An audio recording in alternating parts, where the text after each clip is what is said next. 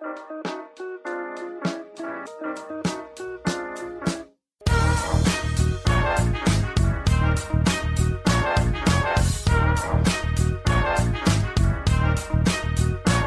und herzlich willkommen, wir sind die Fotologen. Mein Name ist Thomas Jones und in Rating grüße ich wie immer den Falk Frasser. Hallo Falk. Hello Thomas Jones. Guten Morgen Falk. Äh, guten Morgen ist es noch, ja, 10 Uhr, es ist noch guten Morgen, ähm, alles ist gut.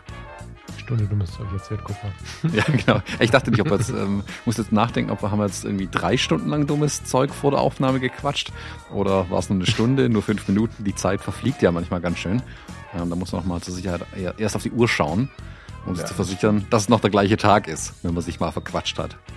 Ja, und die wichtigsten Dinge, die ich dich vor der Aufnahme fragen wollte, habe ich jetzt vergessen, aber es macht gar nichts. Wir äh, rocken uns da trotzdem durch. ja, ja, das kriegen wir hin, das kriegen wir hin. Ja, die werde ich dann gleich äh, vor allen Leuten stellen müssen. Oh Gott. ähm, äh, Falk? Ähm, yes. Ich habe keine Kaffee-News, tatsächlich. Ähm, aber mein Kaffee ist auch ich, kalt, das ist totaler Bullshit. Ich habe vergessen, neuen Kaffee zu machen. Das ist echt schlimm jetzt, aber wir kriegen das hin. Ja, ähm, ich habe aber was anderes, ein anderes Thema, wo wir garantiert noch mehr Zuschriften kriegen. Das weiß ich nicht aus Erfahrung, weil wir das Thema schon mal hatten und wir da ziemlich viele Leute damit ähm, triggern. Ja, kann man so sagen, vielleicht. Ich bin auf der Suche nach einem neuen Auto und ich spüre schon, wie mein e- E-Mail-Postfach jetzt überläuft. ähm, und ich habe aber eine ganz spezifische Frage. Und zwar, ich habe mich schon ziemlich eingeschossen auf ein Auto. Und da das wohl mehr Leute fahren, als ich dachte, dachte ich mir, ich frage einfach mal hier im Podcast kurz nach Feedback. Wenn jemand von euch da draußen, du, Markus, ähm, in Skoda Enyaq fährst, ähm, würde mich ein bisschen Feedback zu dem Skoda Enyaq äh, interessieren. Schreibt mir gerne eine E-Mail, äh, tj.thomasjones.de wenn ihr da Feedback zu dem Auto habt, was gefällt euch, was gefällt euch nicht, was sind die Must-Haves an Sonderausstattung, was kann man eher äh, drauf verzichten und so ein, ja, so ein wirklich ungefilterter äh, Real-Life-Bericht würde mich mal interessieren zu dem Auto. Ja, ich, ähm,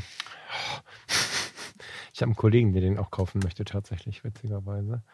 Äh, nein, der sich dafür interessiert hat. Und ich muss jetzt gerade mal googeln. Der hat mir irgendwas erzählt von dieser Tage erst. Jetzt guckt er sich den Nissan Aria an. Habe ich noch nie gehört vorher. Ist irgendwie scheinbar oberneu. Wer das jetzt im Internet sehe, ist sehr spannend. Finde ich auch ein bisschen spannender als in Enyaq, aber ich habe noch keinen einzigen technischen Daten gesehen. Google mal A-R-I-Y-A direkt um mhm. auf eine andere Fährte zu bringen. Irgendwie krasse Karre, aber ich weiß nichts, ich sehe keine Reichweiten. Ich meine, ich weiß nicht, wie es dir geht. Ähm, ich gucke tatsächlich unfassbar stark zuerst auf die Reichweite. Ist das für dich ein Argument oder ist das für dich gar nicht so wichtig? Na, es ist schon ein Argument, klar, die muss irgendwie passen.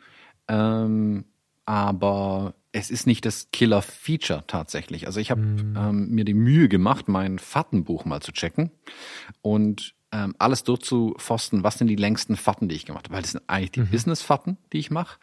Und siehe da, die längste Fahrt hin und zurück ähm, sind nicht mal 300 Kilometer. Sprich, würde ich auf einer Ladung schaffen und bei dem Kunden stehen Ladesäulen auf dem Hof. Eigentlich sind es damit nur 150 Kilometer. Und das ist die einzige Strecke, wo ich Equipment transportiere, also ein Auto brauche ähm, und so lang fahre. Und den Rest habe ich alles im Zug gemacht. Also Bahncard sei Dank. Ja, gut. Ähm, ist einigermaßen genau, günstig und wie gesagt, da kann man auch ein bisschen was mitnehmen. Also ich habe jetzt wirklich die letzten drei Jahre bin ich extrem viel Bahn gefahren. Mhm. Ähm, damit komme komm ich gut hin tatsächlich. Deswegen ist die, die Reichweite nicht mehr das ähm, ausschlaggebende Argument bei mir tatsächlich. Ich meine, ich habe eine Probefahrt gemacht mit dem Enyaq und ich saß drin und direkt Schweißperlen auf der Stirn, weil da was 62 Prozent ähm, äh, Charge stand. Mhm. Und das hat mir der Verkäufer, glaube ich, schon angesehen, meinte, alles gut, für eine Probefahrt würde das schon irgendwie reichen. Aber the struggle is real. Ähm, sobald halt irgendwie eine Prozentzahl dran steht, kriegt man irgendwie Panik. Das ist man vom Telefon vielleicht so gewohnt. Ich wollte gerade ähm, sagen, das ist der iPhone-Effekt, oder? Genau. Und ich bin mit dem irgendwie einen Tag lang rumgefahren, ein bisschen Autobahn, ein bisschen Überland, war einkaufen ähm, und bin dann zurückgekommen. Dann hat er irgendwie 38, 39 Prozent noch gehabt.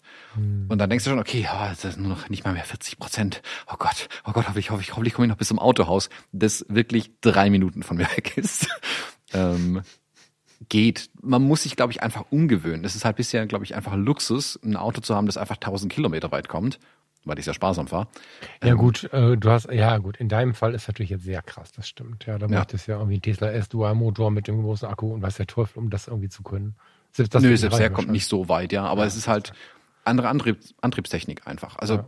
Ja. man muss sich sicherlich umgewöhnen, das, das ist mir klar, aber ich glaube, dass es nicht so, nicht so schwierig ist. Wenn ich überlege, ich habe jetzt ähm, in Vorbereitung heute auf die Episode, habe ich mal kurz versucht nachzudenken, weil ich das letzte Mal im Auto gesessen bin ähm, vor Ostern. Also heute ist äh, der, Fra äh, was der, das ist der über eine Woche ja nach Ostern. Wobei ich vor, hm, eigentlich fast zu sehr Panzer, würde ich sagen, für so eine Nutzungs-, äh, aber andererseits brauchst du ja den Platz. Genau, der Enyaq hat Ist der hinten flexibel? Kannst du ja. den um, ist der, Okay. Extrem Variabel flexibel. Das, ne? okay. ja. ähm, du kannst ihn umklappen, der glaube ich 1700 Liter äh, Stauraum ohne umklappen und wird dann nur noch größer, wenn du die Sitze umklappst. Ich habe das getestet, ich habe es alles umgeklappt, ähm, äh, ausgemessen. Ähm, ja, meine Stative passen rein und so.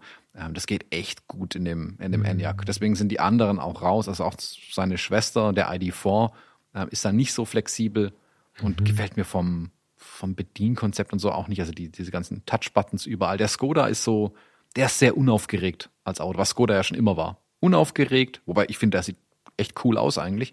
Aber im Gegensatz zu anderen E, ähm, zu anderen Stromern, sehr unaufgeregt, unprätentiös, äh, würde man vielleicht sagen, aber sehr praktikabel. Also hier ähm, Regenschirm in der Tür, Eiskratzer in der Heckklappe und ja, so Kleinigkeiten, die ich an Skoda, alle, das liebe hm? ich bei Skoda genau. was Skoda schon immer geliebt habe. Und das ist, das ist so ein richtig funktionales Auto für mich. Mhm. Ähm, was naja, zu meinem Nutzprofil der ist jetzt passt. Nicht ohne, der ist jetzt nicht ohne Prestige, ne? Also das, ich finde schon, das ist kein Tesla X, aber so richtig weit weg von dem ist er nicht. Der wirkt schon für die E-Autos schon sehr massiv. Das ist aber ja nichts Verkehrtes. Also das ist ein Auto, was durchaus auch Spaß macht, finde ich. Ich bin den Enyaq noch nicht gefahren. Ich kenne nur den Superb und das ist wiederum kein Stromer, insofern das ist überhaupt kein Vergleich.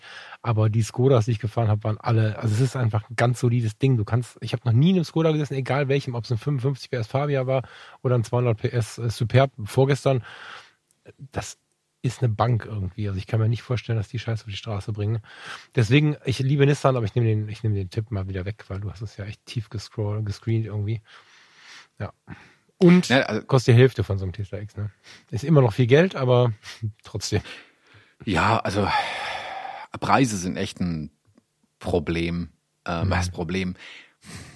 Die Antriebstechnik ist halt noch immer sehr, sehr teuer im Moment. Ähm, mhm. Ähm, und das schlägt sich dann schon darin nieder, dass du für den Preis ähm, hast du bei einem, bei einem Verbrenner halt ein echtes Schiff bekommen mit der kompletten Ausstattung. Hier fängst halt eine Grundausstattung irgendwie an. Ähm, aber auch da ist so die Frage, was brauche ich alles tatsächlich in der Karre drin? Ähm, ich habe jetzt gerade mal geschaut, was der äh, Nissan Aria im Vergleich kostet. Grundpreis ist einfach fast 20.000 Euro höher als der, der Skoda. Was? Ja, der Skoda ist, fängt mit 46.000 an, der ja, Aria genau. mit 63. Okay, krass. Ja, wie gesagt, ich habe gerade das erste Mal gegoogelt. Ähm, ich war jetzt der Meinung, er wäre vielleicht sogar günstiger, aber okay, ich habe noch nicht in Natura gesehen. Ich habe vor zehn Minuten mich erinnert, dass mein Kollege das sagte. Okay, verstehe. Ja gut, dann macht es recht keinen Sinn. Ich war jetzt mehr so, um, kannst du zehn Minuten sparen oder so, aber dann. Nee, nee, nee, nee. Der Skoda ist einer der günstigsten. Deswegen hat er auch, und das ist das große Problem an dem Auto, 18 Monate Lieferzeit. Ach, scheiße. Also jetzt kaufen und bis dahin sind dann Brennstoffzellenautos aktuell, bis ich den endlich habe. Ja, das ist echt bitter im Moment, ne? Ist, äh, hast du mal geguckt, was äh, nicht sofort verfügbar ist irgendwo? Mobile.de, hast du falsche Farbe, ist egal. Nee, so? als Firmenwagen-Leasing ist es ja alles ein bisschen komplizierter. Mhm. Ähm, und ja. da kannst du es natürlich nicht auf einen Gebrauchten irgendwie oder sofort ja. verfügbare. Das ist dann immer ein Problem irgendwie. Und ich kenne mich, ich habe da sehr spezifische Anforderungen, was die Ausstattung angeht und den gibt's garantiert nirgends so, wie ich ihn haben will. Vor allem nicht in der Farbe. Was ist denn jetzt? Welche Farbe willst du denn haben? Leuchtend orange. Ah, bitte. Boah, ich habe jetzt auch so ein paar T-Shirts in dieser Farbe, aber leuchten. Oh. Wie heißt das bei denen? Das hat bestimmt einen netteren Namen, oder? Sag mal. Ähm, TJs leuchtendes Orange, keine Ahnung, wie es heißt. Oder ist das so ein, willst du, willst du so ein, so ein Individuallack von denen haben? Nö, das ist einer von den Standardlacken, den sie okay. haben, aber ich finde in dem Orange sieht das so geil aus, das Auto. Vor allem, weil der ja, ähm, also du siehst das Blech innen auch durch und das finde ich ganz geil, wenn es dann innen dieses Orange durchscheint und der hat ähm, so gelbe Akzente im Auto und die zur Ziernähte und so weiter. Ich finde, das passt toll zu dem Orangen. Alle anderen Farben sind einfach nur langweilig. Rot geht oh. gar nicht, das, das kann ich als Auto niemals fahren. Und alle anderen Farben sind einfach so Ja, ist verschiedene Arten von Grau. Sehr, sehr schön, ja. Ich guck mal gerade, ob ich dann, ich habe da nämlich einen Tipp für dich als Accessoire.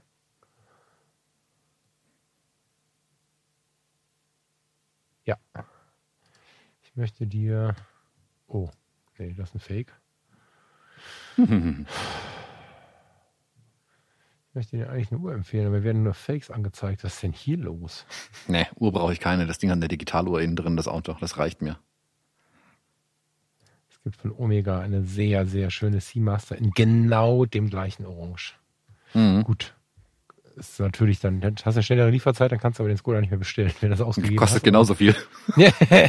Gebraucht bei Chrono 24 ab 3222 in der zerkratzten Version. Wie neu 4000. Wäre die Anzahlung für das Auto. Na, ich mach das wieder zu. Ich lasse den ganzen Quatsch sein. So, klick, klick. Ja, geiles Auto. Thomas, cool. Sehr, sehr schick. Ich finde auch diesen, ich war ja gewillt, es gut zu finden, aber skeptisch, was diesen E-Flair, dieses E-Flair angeht. Und ich war auch einer von denen, der in den ersten Monaten, als es so wirklich laut hochpoppte, dachte, hm, aber mein Verbrenner und ich bin es doch gewohnt, Veränderungen und so, ne? Und ähm, seitdem wir jetzt im engsten Freundeskreis den, nichts für dich, keine Frage, Renault Zoe 2 haben, bin ich echt verliebt. Also diese kleine Knutschkugel, erstmal hat er mehr Platz, als man glaubt. Der kommt gut an unseren Polo ran. Äh, ist eine Rakete, hat auch nicht so schlechte Reichweite und fährt sich einfach so unfassbar gut. Also das, da bist du irgendwie Mercedes und das ist ein Renault, ja, also ein Franzose. Das, das ist eigentlich was, was sich widerspricht. Das ist, ähm, das ist spannend, wirklich, ja. Ich weiß gar nicht, ob es ein E-Auto gibt, was sich äh, nicht gut fährt. Keine Ahnung. Weiß nicht, ob irgendjemand schon mal in diesem Dacia Spring gesessen hat mit 45 PS. Das ist so die, die Elektro-Ente, die wir jetzt haben. Finde ich aber konzeptionell auch ganz spannend. Kennst du den? Äh, vom Namen her ja, aber Ja, noch nie drin gesessen. 20.000 Euro, 19.000 Euro oder so. 45 PS Elektro. So. Aber der ist halt, ich habe drin gesessen, aber nicht angemacht. Der ist halt, da habe ich halt mit den Schultern schon ein Problem. Der ist halt sehr klein. Hm. Aber ja, sehr cool. Skoda Enyaq. Äh, meldet euch beim Thomas. Ich bin sehr gespannt. In Orange passt der mehr zu dir. Ich habe den jetzt gerade ähm, Siehst? Beim Ich weiß doch, Googlen was gut in. Ja, das ähm, weiß ich. Ich weiß auch, dass du von dir überzeugt bist. Ähm, beim Googlen gerade habe ich ein Weiß und Schwarz vor der Nase gehabt. Und Schwarz bin ich ja nur von dir gewohnt und dachte irgendwie, nee, das ist irgendwie nicht Thomas. Aber in Orange bin ich dabei. Ja. Cool. Brauchst du nur Ja, noch also- ein oranges Halstuch irgendwie. Also irgendwas muss an dir orange sein, dann passt es richtig. Na, das ist ja fast alles hier eigentlich, wenn du hier mal reinguckst. So hier die ganzen, meine ganzen Klebebänder sind ja alle orange mittlerweile. Ich markiere alles mit orange schon seit jeher. Ähm, ja, also das wäre, wie gesagt, ähm, mein aktueller Pick für ein Elektrofahrzeug. Yes. Sehr cool. Also vor allem, wenn es ähm, euch da draußen gibt, die ihr vielleicht als Fotografen arbeitet, würde es mich interessieren, was ihr von dem Enyaq haltet, wenn ihr ihn fahrt, oder ob ihr eine andere Alternative habt, die ähm, für den arbeitenden Fotografen, Fotografin passt, also Stative, Blitzanlage und Scheiß hinten reinwerfen, äh, Platz haben, flache Ladekante, ihr wisst, wovon ich rede. Ähm, wenn ihr so ein Ding habt, das würde mich brennend interessieren, ob das für euch funktioniert. Geil. Ja, ich bin gespannt. Ich will, das äh, Thema können wir später in einem Jahr oder so auch nochmal aufpoppen. In 18 Ja, Monaten, wenn ich ihn dann habe. In 18 Monaten, wenn du ihn hast, fangen wir wahrscheinlich an zu überlegen. Genau, das passt ziemlich gut rein. Im Moment haben wir noch den Polo, den wir vor vier Jahren als Jahreswagen gekauft haben. Der macht es auch richtig gut. Aber wir mussten ja, weil wir plötzlich ja doch ein zweites Auto brauchten durch die beiden Arbeitsplätze, wir hatten ja einen anderen Plan, mussten ja ganz schnell ein Auto kaufen. Ich fahre jetzt ein 2005er Renault Clio. Ich habe das dann wieder zurückgetauscht und gesagt, nee Schatz, ähm, ich komme besser damit klar, wenn ein Auto ohne jede Assistenzsystem ins Schleudern anfängt und so. das konnte ich mit meinem Gewissen nicht. Und das ist halt so eine Knutschkugel. Und die alten Renaults, wir hatten das Drama ja schon mal, ich habe Wasser im Kofferraum, keiner weiß, wo es herkommt. Es ist einfach immer da, aber es gibt keine Quelle und es, ist, es gibt einfach immer wieder Probleme. Bei so einem alten Auto darf man sich nicht beschweren, aber weil die großen Autos, wie du es dir jetzt bestellt hast, 18 Monate Lieferzeit haben und mehr, hat diese gebrauchte Kiste 2000 Euro gekostet. Den hätte ich vor drei Jahren für 500 Euro gekauft. Mhm. Also ähm, ja, das dauert nicht lange, da müssen wir auch nochmal überlegen. Aber ich finde halt gerade die Entscheidung tatsächlich schwierig. Also Plug-in-Hybrid, Vollstromer. Ich tue mich da noch immer sehr schwer, weil das einfach eine Ausgabe ist. Ich rede ja dann in der Regel von kaufen und nicht von leasen. Vielleicht muss man da auch mal nochmal neu denken irgendwie, weil das einfach auch flexibler ist. Ich weiß es nicht genau. Also das ist für mich echt ein Buch mit sieben Siegeln, obwohl ich viel dran rumlese, mich viel mit beschäftige. keine Ahnung. Wir können hier einen, einen Schnelllader an unserem Parkplatz bekommen. Wir müssen den bezahlen, aber wir können den bekommen. Wir müssen die Installation bezahlen. Wir müssen den Bagger durch den Garten bezahlen. Aber ja, mal schauen. Weiß nicht. Vielleicht haben wir bis also, dahin andere Preise. Es ist ja auch der Polo, der ID 1 oder 2. Der Polo unter den IDs ist jetzt angekündigt. Hm. Mal schauen, vielleicht wird es dann spannend. Mal sehen. Hm. Ja, wir reduzieren da tatsächlich auf ein Auto dann runter. Also das Ziel ist eigentlich nur noch den Enyaq zu haben, gar keine Verbrenner mhm. mehr. Ähm, den Rest wirklich mit der Bahn zu machen. Ähm, wir haben dann äh, zwei Fahrräder noch dazu und einen Anhänger. Und dann sollte eigentlich alles abgedeckt sein. Also hier in Kirchheim fahren wir eh so gut wie nie Auto, weil es sich einfach nicht lohnt, weil du egal wo du hin musst, ähm, steckst du mehr im Verkehr fest oder an irgendwelchen Ampeln, als dass du zum Ziel kommst. Und die ganzen Touren wollen wir eigentlich eh eliminieren mit dem Auto und alles nur noch mit den Fahrrädern abdecken. Hm. Und dann nur die größeren Sachen, also hauptsächlich meine Firmenfahrten halt dann mit dem Enyaq machen. Naja, obwohl ihr ja dann doch am Rand seid, seid ihr irgendwie der Stadt ganz nah, weil Kirchheim jetzt nicht so riesig ist, ne? Wir sind mhm. jetzt hier an den absoluten Stadtrand gezogen, was den Vorteil hat, dass ich 19 Minuten zur Arbeit fahre und Farina auch, aber in die komplett entgegengesetzte Richtung. Deswegen musste das Auto jetzt sein. Ähm, und jetzt hier am absoluten Stadtrand, klar, können wir theoretisch mit Hacken Porsche zu Aldi und zu Edeka und so, das geht hier im, Stadt, im Wohngebiet schon. Aber die anderen Stadtteile, äh, ich arbeite in Essen, Farina in Düsseldorf, das sind alles keine großen Entfernungen hier, aber während ich 19 Minuten mit dem Pkw fahre, fahre ich eine Stunde 15 mit Bus und Bahn weil das einfach zwei Außenbereiche sind, wo dazwischen nur Wald ist, wo einfach nichts fährt. Das heißt, du fährst in die, in die City zum Hauptbahnhof und dann wieder zurück. Das ist einfach nicht möglich. Wir haben es überlegt und ich habe, boah, Auto kaufen, ey, für die, selbst für die 2000 Euro für den, für den kleinen Haufen kannst du lange Bahn fahren. Mhm. Jetzt erst recht mit dem 45-Euro-Ticket, 49-Euro-Ticket. Aber geht halt nicht. Also e-, egal was ist, ich habe ganz entspannte Dienste, nicht, nicht weil ich nichts zu tun habe, sondern weil es mir so viel Freude macht. Aber wenn ich mir vorstelle, wie über eine Stunde in die Bahn zu setzen, vorher ist vorbei mit Spaß. Weil dann habe ich, keine Ahnung, keine Zeit mehr zu Hause, das sehe ich halt auch nicht. Mal sehen, was wir da machen. Ist noch unklar. Oder wir haben, äh, wir halten weiter ein gutes Auto und einen Schrotthaufen, wie wir es jetzt haben. Kann mhm. auch ein Modell sein. Keine Ahnung. Ja. Ja. Die ja, wie gesagt, im ländlichen Bereich ist es manchmal halt wirklich nach wie vor so, dass die, die Öffis einfach so dumm liegen irgendwie, dass du einfach nicht direkt dahin kommst, wo du hin willst. Ähm, das ist dann einfach Käse. Also da das kann man anders nicht sagen. Also damit Luisa zu ihrer noch Arbeitsstelle kommt, wäre es auch irgendwie eine Riesenkugel fuhr. Da ist ein Auto einfach auch viel praktischer. Ähm, vor allem, wenn du dann auf dem Rückweg oder auf dem Hinweg den Kleinen noch an der Kita abliefern kannst. Ähm, aber da das dann in Zukunft auch keine Rolle mehr spielt, also Kita, Kindergarten ja, aber nicht mehr ins Büro fahren. Ähm, mhm. Von daher ähm, das kriegen wir hier anders organisiert und wie gesagt, Kirchheim ist ja mit der S-Bahn ganz gut an Stuttgart angebunden und das ist so, wenn wir mal weiter weggehen, auch die Hauptrichtung, in die wir uns eigentlich bewegen.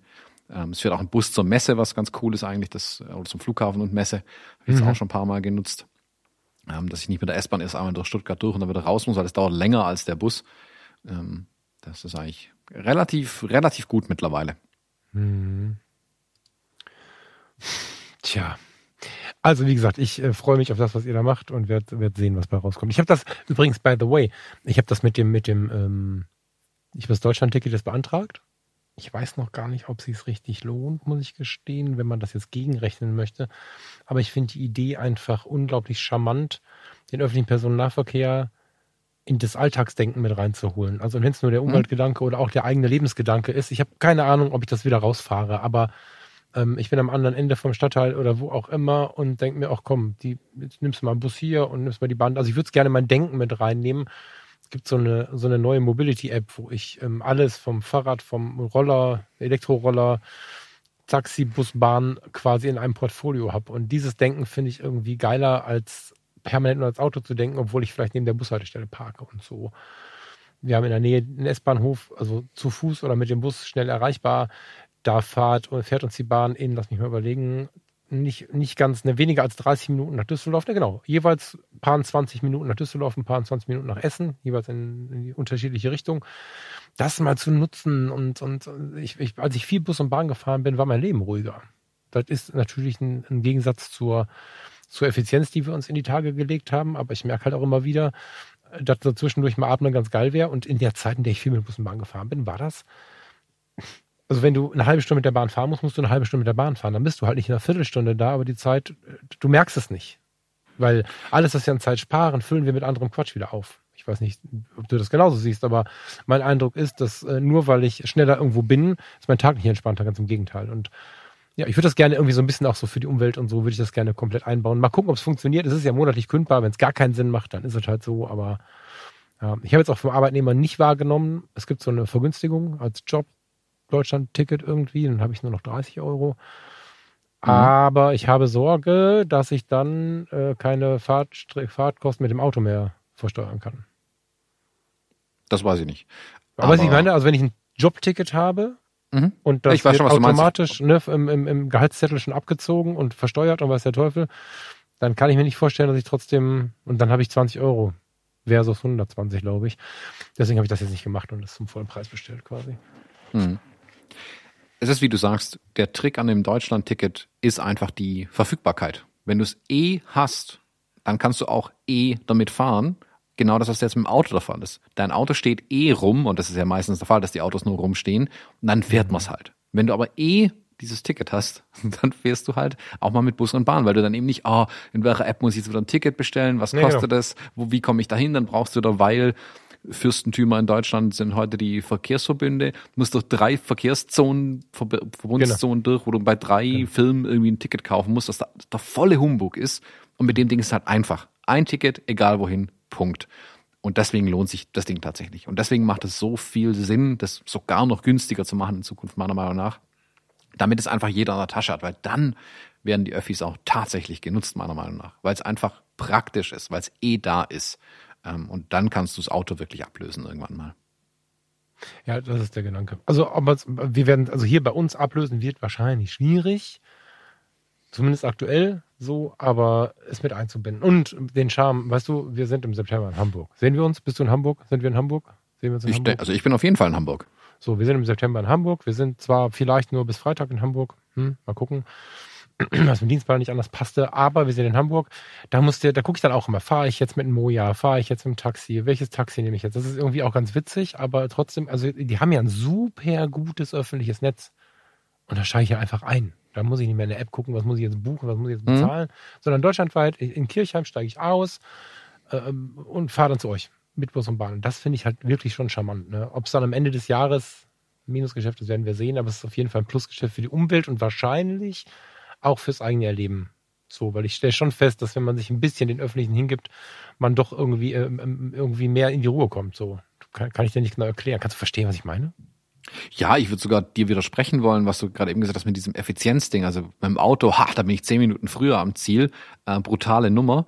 Ähm, in den 30 Minuten in der Bahn kann ich mich aber hinsetzen und aller Ruhe am Telefon nochmal Notizen sortieren, irgendwas durchgehen, in mhm. Ruhe mich mit irgendwas befassen. Ich muss nicht auf den Verkehr gucken und keinen Parkplatz suchen ja, und mich ja. schon wieder aufregen. Ja. Ich finde, deswegen fahre ich jetzt so viel mit der Bahn, auch gerade die langen Strecken, das macht, ist für mich wesentlich effizienter, das so zu machen. Mhm. weil ich dann auch noch nebenher was arbeiten kann. Oder, und das ist auch wichtig, einfach mal in Ruhe einen Podcast anhören kann äh, und mich nicht ähm, äh, ständig auf den Verkehr konzentrieren muss oder irgendwie sonst was. Ich kann einfach ein bisschen Daydreaming, Podcast auf dem Ohr und schön. Ja, ja, ja, genau so. Voll gut. Ähm, ich bin gespannt. Wir werden weiter über den öffentlichen Personennahverkehr berichten und ich kann nächsten Monat mal erzählen, ob ich überhaupt mal gefahren bin. Aber wobei nächsten Monat, warte mal, wir haben jetzt, was haben wir jetzt? 17. April, April je nachdem, genau, wir haben uns ja inzwischen angewöhnt, irgendwann im Monat aufzunehmen. ich hoffe, ihr kommt damit klar. Ähm, ja, ab Mai gilt es bei mir. Mal schauen, ob ich bis dahin schon mal ein bisschen das gefahren bin. Wir werden sehen. Ähm, was haben wir noch für Themen? Ich habe ja irgendwie noch reingeschrieben, dass meine Balkon, ich habe ein Trauma von unseren Balkonplatten, eigentlich ist das nichts für unseren Podcast, aber ich wollte mal kurz den Balkon reinigen, war vier Tage beschäftigt. Hm. Weil wir auf dem Balkon so, so Gehwegplatten haben. Also das sind Terrassenplatten, so dicke Betondinger. Und dann kommt immer so ein Balkonreinigungsservice, der dann unten drunter den Balkon wartet und äh, schaut dann nach Rost und weiß der Teufel. Das sind so vorgebaute Balkone aus Stahl oder was. Keine Ahnung, was für Material das ist. Und danach äh, war, sah die schlimmer aus als, als denn je. Und ich habe dann irgendwie gedacht, naja, komm, machst du mal eben sauber. Was ein Theater. Aber das müssen wir nicht hier breitschlagen. Ich habe jetzt einen schönen Balkon. Wir haben jetzt einen schönen Balkon und freuen uns wie die kleinen Kinder auf den Sommer. Aber der Weg war weit. Das war bitter, echt. Ja. Ja, aber der Sommer kommt. Es lässt sich nicht aufhalten. Also ich bin jetzt auch schon dabei, die Terrasse auf Vordermann zu bringen. Ähm, wir hatten ja tatsächlich einen schönen Tag auch schon dieses Jahr. Da haben wir sie auch voll nutzen können und seitdem regnet es wieder. Aber es ist ja, also ich weiß nicht, wie es bei euch, doch ich kenne ja eure Terrasse. Ähm, dieser Balkon ist ja ein weiterer Raum, wie eure Terrasse auch, gerade im Sommer, finde ich. Ne? Und wir haben jetzt das große Glück, acht mal dreieinhalb Meter oder so zu haben.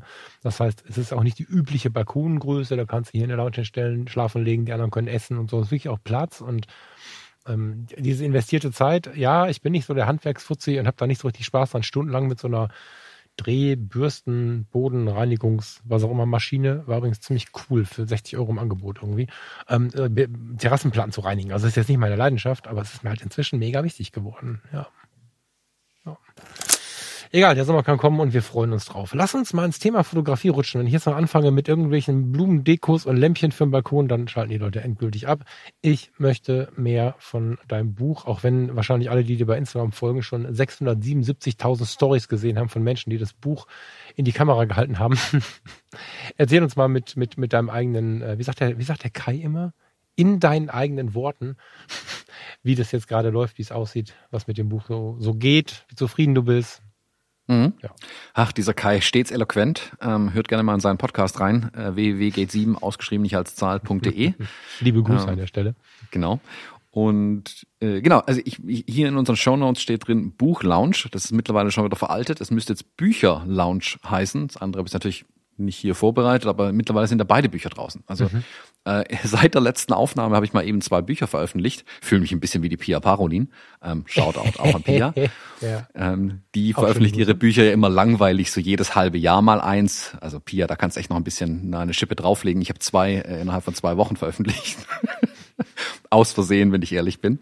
Ähm, das war ja so auch nicht geplant. Das hat sich einfach mit den Terminplänen meinerseits und aber auch von den Verlagen so ein bisschen jetzt am Ende einfach ergeben, dass die beiden Bücher zusammenkommen. Das ist eine Buch, das habt ihr bestimmt, Kai hat, äh, Falk hat es gerade gesagt, mitbekommen auf Instagram, wie manche sagen, nie, äh, unausweichlich auf Instagram gewesen, mit Bildern Geschichten erzählen. Das Buch, das ich mit Kai zusammengeschrieben habe, gibt's jetzt seit dem 30. März im Handel. Und auch an der Stelle der Hinweis, weil der Verlag uns darauf hingewiesen hat, wenn ihr jetzt noch eins haben wollt, solltet ihr jetzt eins bestellen, weil wir sind schon an dem Nachdruck dran und der ah, dauert was. einfach ein paar Wochen. Und deswegen, also wir haben das, hm, die Erwartung, unsere eigenen Erwartungen, was ist unsere eigenen Erwartungen? Wir erwarten ja immer viel von uns. Die Erwartungen des Verlages auf jeden Fall übertroffen. Ich glaube, unsere eigenen auch ein bisschen. Das ist sehr, sehr gut angelaufen. Und deswegen vielen, vielen, vielen Dank an alle, die das Buch gekauft haben. Das freut mich sehr. Es freut mich auch jedes Mal, eure Stories zu sehen äh, wenn äh, so ein Buch bei euch ankommt und ihr euch dann mit dem gemütlichen Kaffee hinsetzt und drin schmökert. Ich hoffe, euch gefällt das Buch. Äh, wir freuen uns auch weiterhin über Reviews bei Amazon. Großer Hinweis, ihr könnt es auch lokal im Buchhandel bestellen und trotzdem bei Amazon eine Review hinterlassen. Hilft uns ja auch nochmal ein gutes Stück weit. Hm, das war das eine und jetzt seit, äh, jetzt seit zwei, drei Tagen beginnt die Auf, äh, Auslieferung des Fuji, nein, wie heißt 33 JPEG-Rezepte für Fujifilm X-Kameras der überarbeitete, erweiterte Nachfolger zu 22 JPEG-Rezepte für Fujifilm X-Kameras mit dem die sperrigsten Titel, aber funktioniert halt. Ähm, und das scheint auch ganz gut anzulaufen. Ähm, meine Exemplare kamen jetzt an, gleichzeitig mit der Auslieferung. Ähm, das ging äh, auch Schlag auf Schlag jetzt. Ähm, wenn ihr das, den Podcast hier hört, ist vermutlich ein YouTube Live zu dem Buch auch schon wieder gelaufen. Der wäre morgen am Dienstag, das wäre der 18. Korrigiere mich, heute ist der 17. glaube ich. Ja, am 18. Yes. April machen Jochen Müller, äh, Jay Shooter kennt ihr vielleicht auch von YouTube, und ich machen ein YouTube Live, wo wir ein bisschen über das Buch sprechen, über JPEG-Rezepte sprechen, ein paar Bilder zeigen. Gibt es auch noch ein paar Kuba-Bilder zu sehen, sehr wahrscheinlich. Und ähm, ja, schaut da gerne auch mal rein oder schaut es euch nachträglich an, freuen wir uns natürlich auch drüber. Und auch da gilt, supportet den lokalen Buchhandel. Ähm, wenn ihr keinen mehr habt, dann bestellt halt einen Gottesnamen bei Amazon. Ähm, aber auch da freue ich mich natürlich weiterhin über Reviews zu dem Buch und auch da, wenn ich die Stories sehen kann. Es hilft mir oder uns Autoren, Autorinnen ungemein, ähm, wenn ihr zeigt, wenn, wenn ihr euch ein Buch gekauft habt, wenn euch das Buch gefällt. Weil es ist immer, immer schwieriger, Bücher zu verkaufen tatsächlich. Also die Verlage kämpfen ja wirklich, ähm, um, um den Buchmarkt noch irgendwie halten zu können, also um überhaupt Bücher zu produzieren, also Bücher produzieren im Sinne von, ähm, sie geben irgendjemandem manchmal Geld, um ein Buch zu schreiben und es dann auch zu veröffentlichen. Das wird nicht leichter. Und es hängt jetzt wirklich viel von den Autorinnen und Autoren ab und euch da draußen, wenn ihr die Bücher kauft, damit andere sehen können, ähm, welche Bücher denn angesagt sind. Deswegen, ja, also da muss ich wirklich großes Dankeschön. Ähm, ihr habt da einen großen Teil der Vermarktung oder zur Vermarktung ähm, des ersten Buches beigetragen. Ähm, also des, des ersten JPEG-Buchs schon, zu dem Abenteuerbuch, äh, Bildern Geschichten erzählen Buch und dann zum, ähm, hoffentlich jetzt auch zum neuen JPEG-Buch. Äh, und würde mich freuen, wenn es auch so weitergeht. War jetzt auch in X Podcasts irgendwie zu Gast. Ich habe ehrlich gesagt den Überblick verloren. Ähm, Karen und ich müssen mal eine Liste zusammenstellen und ich auch für mich, wo wir jetzt überall zu Gast waren. Deswegen will ich es jetzt gar nicht so weiter breit klopfen. Ich schaue mal, vielleicht kriege ich die Liste schnell zusammen, dann haue ich es unten in die Show Notes rein. Wenn ihr mehr von mir und von Kai hören wollt zu den Büchern, ähm, könnt ihr da gerne mal reinhören oder könnt ihr auch mal in andere Podcasts ein bisschen reinhören, äh, wie wir da interviewt werden. Ja, ist gerade sehr präsent, finde ich faszinierend. Aber es ist auch, es ist, wundert mich auch nicht so richtig. Ich ähm, muss, ich überlege jetzt schon die ganze Zeit, wie ich positiv formuliere, weil ich das ja immer so gerne propagiere, dass das voll wichtig ist. Aber ich, also, es ist ja nicht so, als dass die Verlage Probleme haben, Bücher zu produzieren. Ich erlebe es, oder, also der Verkauf von Büchern ist ja ein bisschen zurückgegangen. Ich erlebe aber auch Verlage, die keine Autoren mehr finden. Zumindest ist das mein Eindruck von außen. Also, ihr seid ja per Kompetenz die absolut richtigen für dieses Buch. So. Und ich habe schon auch gute Bücher gelesen, wo ich dann aber irgendwie dachte, hm, hier fehlt mir was und da fehlt mir was und ich bin ja gar nicht so empfindlich. Ich bin ja jetzt keiner, der sich für allen möglichen Quatsch anstellt. Aber wenn ich dann mich mal durchschaue, wer die Bücher bei den Verlagen schreibt, da ist jetzt nicht so, als dass jeder ähm, dafür steht, für das steht, was er tut. Und das ist bei euch ja einfach anders. Und deswegen habe ich schon damit gerechnet, das ist ein, ein, ein massiver Verlag, das ist irgendwie was, was man kennt. Und dann kommt auch noch ihr beiden in Kombination mit diesem Thema. Das war relativ klar, dass sich das wie wild verkaufen wird. Und ich glaube, das wird auch ein Klassiker. Ja, und ähm, das, das ist einfach, ich weiß nicht, wo die Hürde liegt. Ich meine, du hast ja gesehen, dass ich dann irgendwann auch die Fahne, wie sagt man, die Fahne gestrichen, wie heißt denn das? Also ich habe es irgendwann wieder gelassen, habe es abgesagt. Ähm, ich stelle mir die Frage, warum nicht mehr Leute, die in ihrem besonderen Bereich irgendwie ihre große Kompetenz haben, Bücher schreiben. Klar, ne, Pia, alles gut.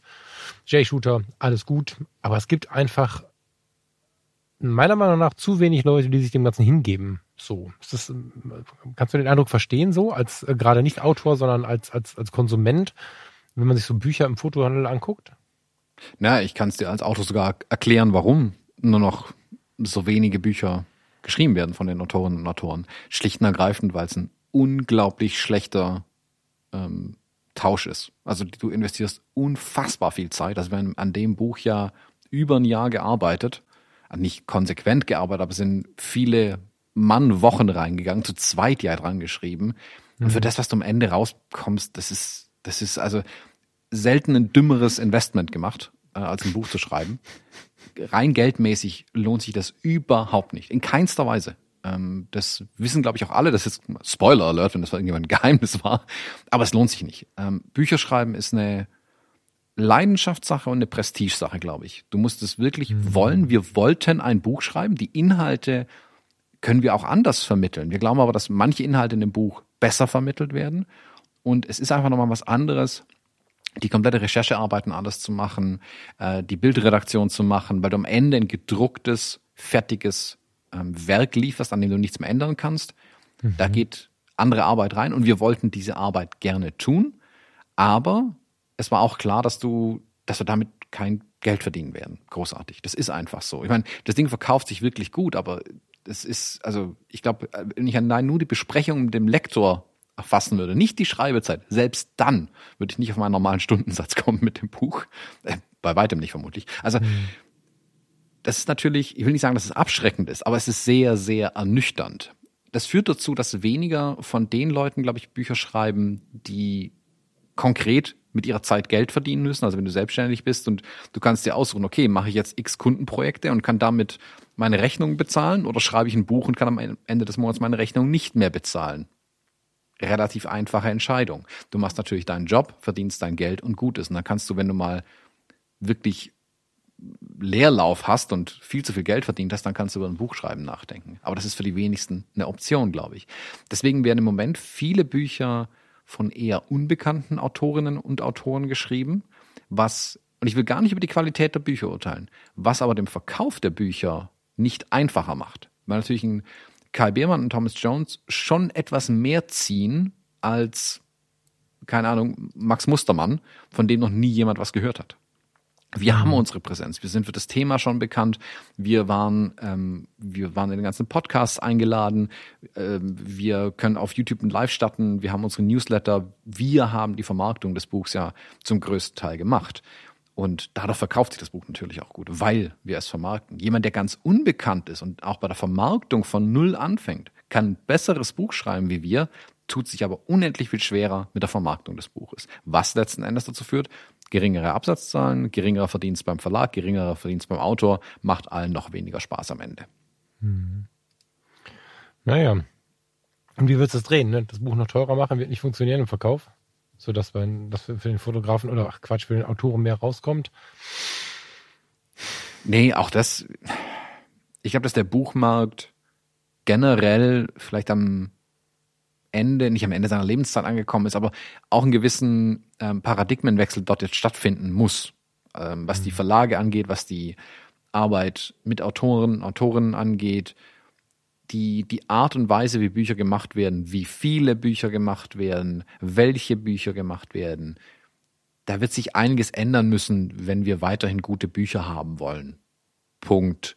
Das haben auch die Verlage zum Teil schon eingesehen. Ähm, aber das ist natürlich noch ein langer Weg, da eine komplette Industrie umzubauen. Ähm, aber das ist ja, das ist das Ding an Veränderungen, die passieren, ob du willst oder nicht. Äh, und es ist eben eine extern gesteuerte Veränderung, die, auf die die Verlage nur reagieren können. Die können die Veränderung nicht mehr steuern. Und da muss man schauen, wie es in Zukunft weitergeht. Ich habe keine Lösung dafür. Ich habe mich äh, mit Gründern von Verlagen unterhalten, jetzt in den letzten hm, anderthalb Jahren, in dem wir an dem Buch gearbeitet haben äh, oder den Chefs aus Verlagen hm. und über das Thema so ein bisschen gesprochen, so einfach so am, am bei einem Café, also ganz frei auch drüber gesprochen. Und die Erkenntnis ist schon auch da bei denen, aber eben noch keine Lösung. Deswegen werden noch auf die klassische Art und Weise im Moment die Bücher gemacht. Ich meine, die Verlage haben mittlerweile haben sowas wie E-Books und so weiter und alles mögliche im Angebot, so Abo-Modelle, mit denen du, die du mit denen eingehen kannst. Es sind spannende und gute Ideen dabei, glaube ich. Aber es ist noch nicht die Lösung dabei, wie ein Verlag, glaube ich, auch in zehn Jahren noch ähm, spannende Inhalte produzieren kann. Ich sage bewusst nicht Bücher, sondern spannende Inhalte. Um die geht es ja am Ende. Ein Buch war halt bisher ähm, das Mittel, um diese Sachen zu äh, vermitteln oder zu verkaufen, an die Leute ranzukriegen. Aber man merkt damit so Sachen wie E-Books, also wie viele Fragen bei uns zu dem E-Book dann direkt reinkamen, da merkt man, wie groß die Nachfrage danach auch ist. Ähm, und das dann alternativ anzubieten, ist ein Weg und, und, und. Und da wird es noch viele andere Ideen geben, die ich aber auch nicht habe. Mhm. Ich bin sehr gespannt. Ich muss gerade ähm, eigentlich für das nächste Thema ähm, habe ich das äh, angedacht. Ich äh, schiebe das mal mit rein. Ich mache das jetzt einfach mal. Ich hätte, wenn wir nachher mal über das, was so in der Welt passiert, sprechen, hätte ich nochmal ähm, die Verlage angesprochen mit Blick auf die Magazine, weil das ähm, Fotoklassik-Magazin, was ja nun gerade ziemlich geboomt hat, ich würde hoffen, noch weiter boomt, hat jetzt das äh, die Verkaufsstellen, also den Verkaufsstellenverkauf eingestellt. Hast du es mitbekommen? Hm, ich habe es in den Shownotes bei den Fotologen gelesen. Also die Fotoklassik ist ja so hm, für alle, die sich äh, ein wenig für die analoge Fotografie interessieren, momentan das Magazin, weil ich sage, ich glaube, wie die Silver Grain heißt die, glaube ich, ne? Gibt es international auch eine Silver Grain? Silver. Ich weiß nicht genau. Ähm, die Fotoklassik ist das deutschsprachige Magazin für die deutsche Fotografie, für die analoge Fotografie und hat sich hätte jetzt gedacht, gut verkauft, weil jeder, der so was Analoges in der Hand hat, irgendwie die Inhalte auf Lager hat. Und das war so ein bisschen was wie bei Wetten das damals. Ne? Wenn du Montag in die Schule kamst, wusste jeder, was die Saalwette war. Und wenn du irgendwelche Analogfotografen triffst, konntest du dich ganz gut oder kannst du dich hoffentlich weiter ganz gut über die Fotoklassik unterhalten. Letzte Ausgabe und so, weißt du noch, hast du gesehen, voll spannend. Hm, so. Und dann habe ich, ich weiß gar nicht, bei der vorletzten Ausgabe, glaube ich, eine Seite so eine Werbung gesehen, die für ein Abo-Modell Werbung machte und die habe ich irgendwo ein bisschen genauer gelesen. Ich brauche das nicht. Ich lese die bei Readly, da ist sie mit drin für einen Zehner im Monat. Aber hatte immer mal gern das Papier in der Hand und analoge Fotografie, Papier, das passt irgendwie auch ganz gut zusammen. Und sah dann zufällig, dass so im kleinen Text, so ganz unspektakulär, abgekündigt wurde, dass man sie im Zeitschriftenhandel kaufen kann. Fand ich vom Move her ein bisschen erschreckend, weil es gab keine spürbare Werbung dafür. Es gibt auch keinen guten Social Media Support irgendwie. Man hat das so, ich sag mal, Anführungsstrichen der Luft, in der Szene auch nicht groß mitbekommen. Plötzlich liegt sie nirgendwo mehr. Und solche Zeitschriften verkaufen sich, zumindest wenn ich mit den Leuten spreche, in vielen Geistern so, dass man mal an der Tanke oder im Flughafen oder im Bahnhof oder wo man gerade so Zeitschriften begegnet, mal guckt, was so Neues gibt. Ach, guck mal, gibt eine neue Fotoklassik, nehme ich mal mit. Ist jetzt nicht so, wie man sich das wahrscheinlich wünscht, dass die ganze Welt nur auf die neue Aufgabe, Ausgabe wartet. Man lässt sich schon beim Einkaufen inspirieren. Du kannst die nur noch abonnieren oder halt bei Readly lesen. Bei Readly lesen, habe ich letztes Mal schon erzählt, ist für mich voll der Gamechanger. Ich liebe dieses Ding, also Readly auf dem iPhone, iPad, was auch immer, Samsung, die können das alle. Aber du kannst hier nicht mehr blättern. So, das ist halt, das wird seinen Grund haben. Es wird ähm, äh, auch einen Grund in der Bezahlbarkeit haben. Es ist ja nicht einfach nur, das macht man nicht aus Spaß sowas, gerade bei einem analogen Magazin nicht. Aber Hinweis für alle, die es nicht mitbekommen haben, ich glaube, es hat einfach fast niemand mitbekommen. Ihr könnt sie abonnieren, aber nicht mehr im, Land, im Laden kaufen und ähm, ihr könnt den Move machen, dass ihr einen Readly-Account macht. Da seid ihr, erst mal überlegen, die billiger seid ihr nicht, weil die ja nicht jeden Monat rauskommt. Aber Readly kostet, ich, einen Zehner im Moment. Zwölf? Irgendwie sowas. Und da hast du halt keine Ahnung. Das Fotomagazin, die Fotoklassik, äh, diverse TV-Video, weiß der Teufel, wie sie heißen, die ganzen Sonderhefte, Schwarz-Weiß-Magazin, also, also nicht das Schwarz-Weiß-Magazin, sondern die Schwarz-Weiß-Magazin-Sonderhefte von TV-Video, Autobild, wenn du dir einen ENIAC kaufen möchtest, Garten, mhm, mhm. lecker zum Kochen, weiß der Teufel, du hast halt alle Magazine drin. Schon geil, aber analog äh, ist es quasi vorbei mit dem analogen Magazin. Mhm. Ja, auch da, ich glaube, dass, also gut, ein Magazin wird es nicht von äh, unbekannten Autoren geschrieben und deswegen nicht mehr gekauft. Das ist da nicht das Problem, aber Magazine werden ja generell weniger gekauft. Ich meine, das ist ja äh, auch nicht die Breaking News. Hm. Ich, wenn ich aber halt auch schaue, wie viel da produziert wird, um es am Ende wieder in den Schredder zu werfen, finde ich den Move gar nicht so schlecht, tatsächlich. Ich glaube, dass die Magazine wie Bücher ähm, wie Schallplatten und ähm, analoge Filme ein, ein Liebhaberding werden. Und jemand, mhm. der das Magazin wirklich gerne liest, geht eher her und macht eh ein Abo. Und ich glaube, dass das Streufeuer, dieses Gießkannenprinzip in Hunderten, wenn nicht Tausenden von Läden in Deutschland, ähm, drei, vier, fünf Magazine zu platzieren, ähm, was das an, an Kosten zum einen verursacht. Also du musst den Transport, du musst die, die Distribution bezahlen, du hast die Magazine da rumliegen, dann werden sie nicht verkauft, am Ende in den Schredder geworfen.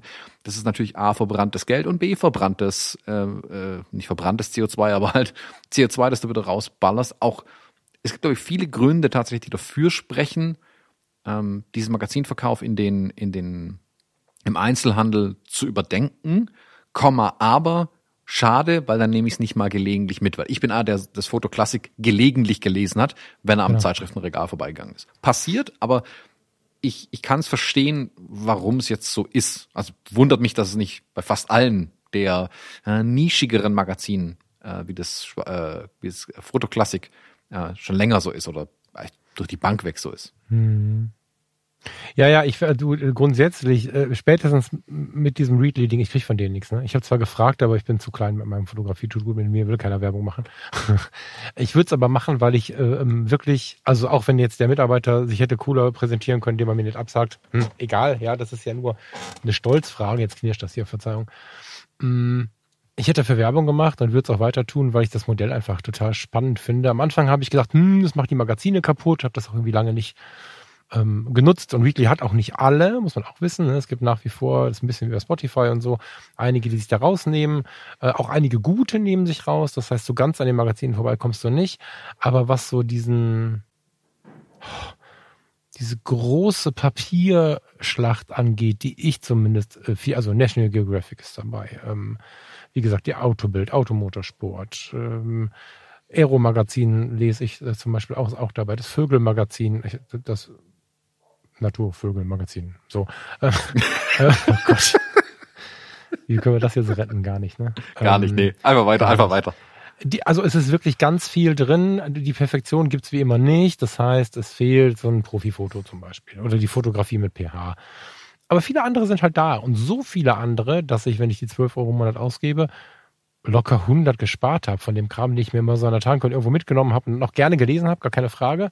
Auf dem iPad macht's halt auch Spaß, äh, so. Also ich find's voll geil. So, und irgendwo da wird es ja wahrscheinlich auch hingehen, weil wenn ich überlege, was ich an Altpapier produziert habe, und klar ist das irgendwie was Besonderes, was auf Papier anzuschauen, aber ich verlagere das wirklich gerade auf die Fotobücher und bei den Magazinen am Ende landen die in der Tonne. Also. Und wenn was wirklich, wirklich Besonderes dabei ist, mit einer wirklich besonderen Bildstrecke oder sogar man selbst oder so, kann ich es mir immer noch mal kaufen, solange es das noch gibt. Ja, mhm. ja ich meine, ich habe so ein vielleicht eine Nischenverwendung für Papiermagazine im Moment tatsächlich. Ähm, wenn ich mit meinem Junior im Wohnzimmer sitze und er so vor sich hinspielt und mich eigentlich nicht braucht, dann schnappe ich mir ganz gerne eins meiner Fotomagazine, blättert da so ein bisschen drin und lese ein paar Artikel. Hm. Und das triggert ihn weit weniger, als wenn ich mein iPad in die Hand nehmen würde ah. und da drauf ein Magazin lese. Weil da will er auf jeden Fall mit reingucken. Die Fotomagazine findet er so semi-spannend. Ähm, da gibt's hin und wieder mal ein Bild, das ihn interessiert, Tiere. Ähm, aber sonst äh, ist da nicht so viel Spannendes für ihn drin und das weiß er auch und spielt er einfach fröhlich äh, weiter und ich kann mal zumindest ein bisschen was in den Magazinen lesen. Ähm, ich bin aber voll bei dir. Die Magazine, die stehen irgendwie auch bei mir. Ich habe hier ein Sideboard voll mit Magazinen. Die werde ich jetzt alle auch ähm, aussortieren, weil man behält sich das immer so ein bisschen, ja, aber vielleicht gucke ich da noch mal rein. Nein, mhm. ich gucke da nie wieder rein. Nicht, weil die Inhalte nicht interessant wären, aber weil ich ja keine Chance habe, rauszufinden, wo ist der Inhalt, den ich spannend finde. Ich würde dann irgendwie eine Suchmaschine anwerfen an meinem Rechner oder beim beim Verlag oder beim Magazin auf der Website suchen und dann kann ich es mir genauso gut da als E-Book holen, wenn ich dann eh schon da drin bin und es da lesen. Deswegen, ich werde die Papiermagazine jetzt alle abbestellen, vermutlich. Äh, und mir vielleicht hin und wieder mal eins gönnen, aber wirklich so als, ja, wie man sich mal äh, eine Tafel Schokolade gönnt, jeden mhm. Abend und nicht nicht regelmäßig, nicht jeden Monat oder alle zwei Monate. Die Fotografie habe ich ja hier noch und ein paar andere aber das macht keinen Sinn mehr. Die stapeln sich und ich, ich komme leider nicht dazu, alles durchzulesen. Es sind hin und wieder super spannende Sachen drin, aber es aufzubewahren ist eigentlich sinnlos irgendwie. Hm. Ja, ja, den, den Aspekt, ähm, ja, wenn ich jetzt an unsere Kids denke, stimmt, Handys, iPad und so, hast recht, da kriegst du dann direkt, hast du direkt am Schoß sitzen. Ne? Ja, also auch da ist es wieder, ne, die Veränderung, es geht was weg, wir verlieren eine Möglichkeit, etwas zu tun, das ist für viele bestimmt schwer. Ich komme inzwischen gut damit klar und freue mich darüber. Das ist tatsächlich so. Jetzt habe ich aber unsere, unsere Themen durcheinander gebracht. Wo waren wir denn noch? Hm. Ja, du bei mir ist ja alles gerade sehr langsam. Ne? Ich habe analoge, bei einem persönlichen Blick so ein bisschen, was wir gerade so machen. Das war dein Buch. Bei mir ist gerade sehr langsam, das genieße ich mega. Ne? Also ich habe die Filme noch in der Kamera, ähm, beziehungsweise ich habe eigentlich gehofft, heute zwei Filme fertig zu haben und sie als Download da zu haben. Habe ich nicht. Das ist wahrscheinlich wie beim vorvorletzten Mal. Dann kommen sie drei Stunden, nachdem wir aufgenommen haben. Mhm. Keine mhm. Ahnung. Ähm, Im Moment gebe ich tatsächlich auch weg und lasse scannen und so. Finde ich auch sehr charmant, Komma, aber ich weiß nicht, ob das eine Dauerlösung ist. So, wenn ich dann Schmerz mitbekomme, würde ich mich melden. Jetzt war ähm, durch Renovierung und auch Krankheit hier zu Hause im Familienkreis gar nicht so viel Zeit zum Fotografieren. Da war es nicht teuer, aber wenn ich so fünf, sechs, acht Filme wegbringe, dann tut das doch schon sehr weh mit Scan und so. Keine Ahnung. Ich finde die Preise gerechtfertigt, weil die Geräte teuer sind, weil es viel Arbeit ist und so. Aber für viel, also selbst zumindest das Scannen, ne? entwickeln ist ja egal, aber selbst zumindest das Scannen, da brauche ich eine Lösung für. Ich hatte ja diesen Epson-Scanner, das war aber auch ah, das war echt Arbeit. Ich ähm, überlege ernsthaft, ob ich nicht doch nochmal gucken soll, ob ich noch, ich hatte mal ein, zwei Systeme, die habe ich zurückgeschickt, wo ich quasi die äh, Negative vorne äh, einspannen konnte und dann sie fotografiert habe, so gegens Licht. ähm, angeblich gibt es da gute, gute Möglichkeiten. Ich habe noch keine gehabt, also wenn da einer von euch gute Erfahrungen mit hat, dann erzählt mir das gerne mal, wie ihr das macht. Ähm, es gibt so Systeme, die man einfach vor die Kamera packen kann, die tatsächlich bei anständigem Licht im Hintergrund auch ganz gut aussehen. Aber was mir wirklich wichtig wäre, wäre halt nicht stundenlanges Rumgeschraube. Also das ist ein, ein bisschen so mein ständiges Problem, dass ich es äh, komfortabel haben möchte und dass ich mich mit der Fotografie beschäftigen möchte. Wir haben gerade über eine Stunde über Mikrofone gesprochen. Da suche ich eine einfache Lösung, die es nicht gibt, weil es einfach für mich nicht so kompliziert sein soll wenn einer von euch irgendwas zum Abfotografieren als Idee hat, so für, für so Erinnerungsfotos, für Sachen, die vielleicht jetzt nicht zweimal drei Meter irgendwo hängen müssen oder so, fände ich das ganz, ganz spannend, weil ich fand selbst den Epson, das war mit so einer Durchlichteinheit, ich weiß gar nicht, wie der heißt, V600, glaube ich, qualitativ voll geil, aber hier ein Programm, da ein Scan-Programm, da ein Fotoscan, hier ein Fotoscan, das war wieder die totale Oberarbeit. Post-Production ist nicht meins. So, und da ich es ja jetzt nicht mehr unbedingt zum Überleben brauche, ist es auch völlig okay für mich wenn da einer von euch Ideen hat, sehr, sehr gerne. Ja.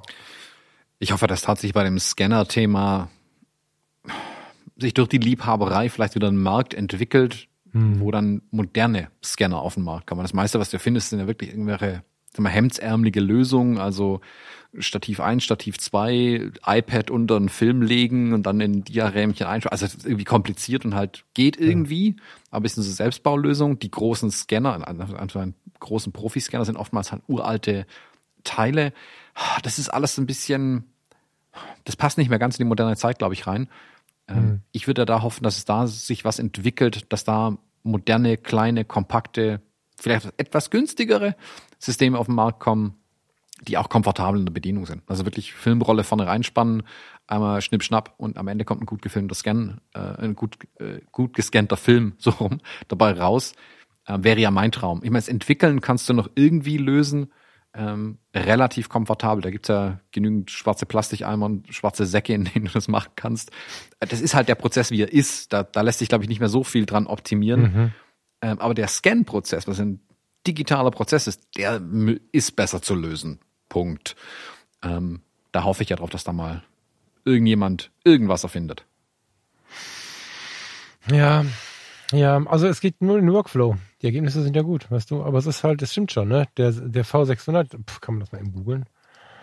Epson V600, wie heißt das denn? Erscheinungsjahr oder so, ne? Mhm. Erscheinungsjahr. Ich weiß, dass der, dass der, dass der, der Kenne, den alle haben wollen, ist aber Digitalkamera News, 15.10.2009. Epson stellt überarbeiteten Perfection V600 vor. Ja, ja. so. 2009, also, ja, ja, ja. Das ist das genau. Modernste, was geht so, ne? Das ist bitter. es wird ja auch nicht besser mit den Geräten. Also mal davon abgesehen, dass sie natürlich Alterserscheinungen haben, ähm, du keine Ersatzteile vielleicht mehr irgendwann bekommst, auch moderne äh, Computer und Treiber und alles Zeug, das wird, das wird nicht besser. Ähm, hm. Da muss ich irgendwann mal was tun. Und da hoffe ich ja ein bisschen, dass durch die, durch die Liebhaberei ähm, im Moment, die sich für analoge Fotografie entwickelt, ähnlich wie, glaube ich, wie sich beim Vinyl entwickelt hat, was ich wirklich sehr begrüße, ähm, dass da vielleicht auch dann, wie es ja, es gibt der modernste Plattenspieler mit Bluetooth und Spotify direkt ja. äh, und Sonos Direktkopplung und bla und alles Mögliche, dass sowas eben auch für die analogen Filme passiert. Dass das Medium eben nicht stirbt, sondern seine Renaissance, aber das Medium bleibt das gleiche. Schallplatte ist auch immer noch hm, nicht 100% das gleiche, aber sehr ähnlich wie früher. Mhm. Aber das Ganze drumherum, was du ändern kannst, wo du es optimieren kannst mit moderner Technologie, da sollte sich was tun, meiner Meinung nach. Dann, dann würde das, das Medium Film auch wirklich erhalten bleiben. Mhm. Ja, ich bin sehr gespannt. Also ich, ich glaube da, ich, ich hoffe darauf. Jetzt haben wir die Leica M6 irgendwie. Jetzt hoffe ich, dass mal einer nachzieht. Da machen wir gleich genau so nochmal, dass nochmal jemand nachzieht in der bezahlbaren analogen Kamera. Und man sieht ja wirklich und spannenderweise auch die, also die, das Nachwuchsvolk ist ja auch äh, das Volk, was gerade analog anfängt. Eine geilere Lösung. Ich meine, klar, ne, für die Leute, die Bock haben auf stundenlanges Basteln, ähm, das ist nicht negativ gemeint. Das klingt immer so ein bisschen abwertend. Ne? So ist es nicht gemeint. Aber ich in meiner, in meiner Zeit stehen, ich bin gerade ein sehr zufriedener Mensch, dass ich das mal sagen würde, ist total schön. Also seit ein paar Jahren bin ich auf bestem Weg dahin, aber jetzt gerade geht's wirklich gut. Das liegt aber auch daran, dass ich den Dingen bewusst ihren Raum gebe oder auch nehme.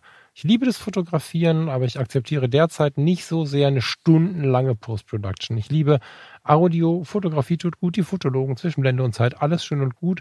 Stundenlange Nachbearbeitung, no way. Und äh, dadurch, ähm, ja, wird's halt einfach. Die analoge Fotografie rockt mich total. Das Ergebnis zu bekommen auch. Der Entwicklungsprozess, den kenne ich, den habe ich betrieben. Das war auch so, besonders zu Schulzeiten total spannend. Ich möchte es jetzt nicht. Und äh, das macht halt derzeit teuer, weil es einfach nicht so die nicht-Bastellösung gibt. Klar, du kannst so ein, so ein, kannst ja so ein, so ein LED-Pad nehmen, kannst da dein Foto drauflegen, also dein Negativ oder Positiv, dein Film halt, kannst dann anfangen, oben drüber mit dem Stativ rumzumachen und so, aber das ist auch wieder so eine Lösung, die, die nicht mal eben geht, wo du auch wieder einstellst, machst du, brauchst das richtige Objektiv, brauchst äh, gegebenenfalls irgendwelche Makrolinsen und ja. Ja. Ich bin unschlüssig.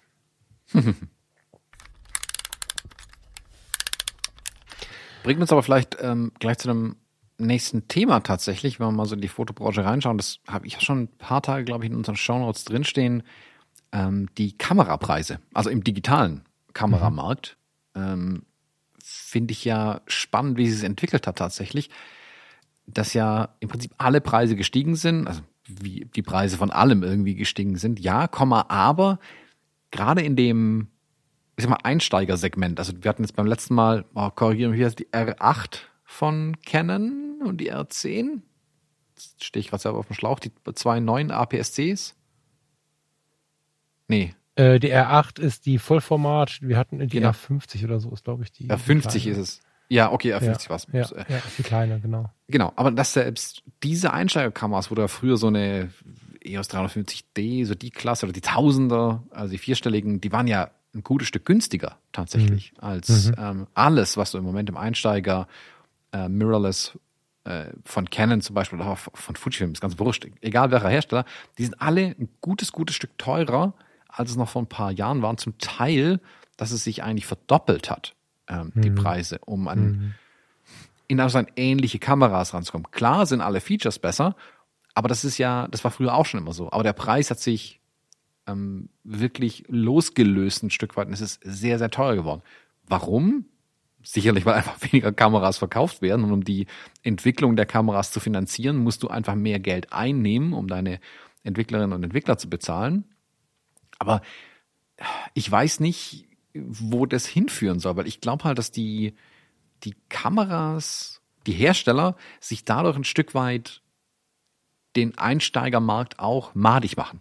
Weil dann eben die Leute nicht mehr sagen, oh, jetzt geht's auf den großen Urlaub oder die, jetzt kommt das erste Kind, jetzt kaufe ich mir eine richtige Kamera und dann gucken die auf den Preis und denken sich, jo, dann kaufe ich aber keinen Kinderwagen, keinen Kindersitz, keine Krippe, keine Windeln, ähm, weil ich mhm. mir das mhm. dann also nicht mehr leisten kann, weil ich jetzt die mhm. Kamera hab und dann stellen sie erst fest, dass sie auch noch ein Objektiv brauchen.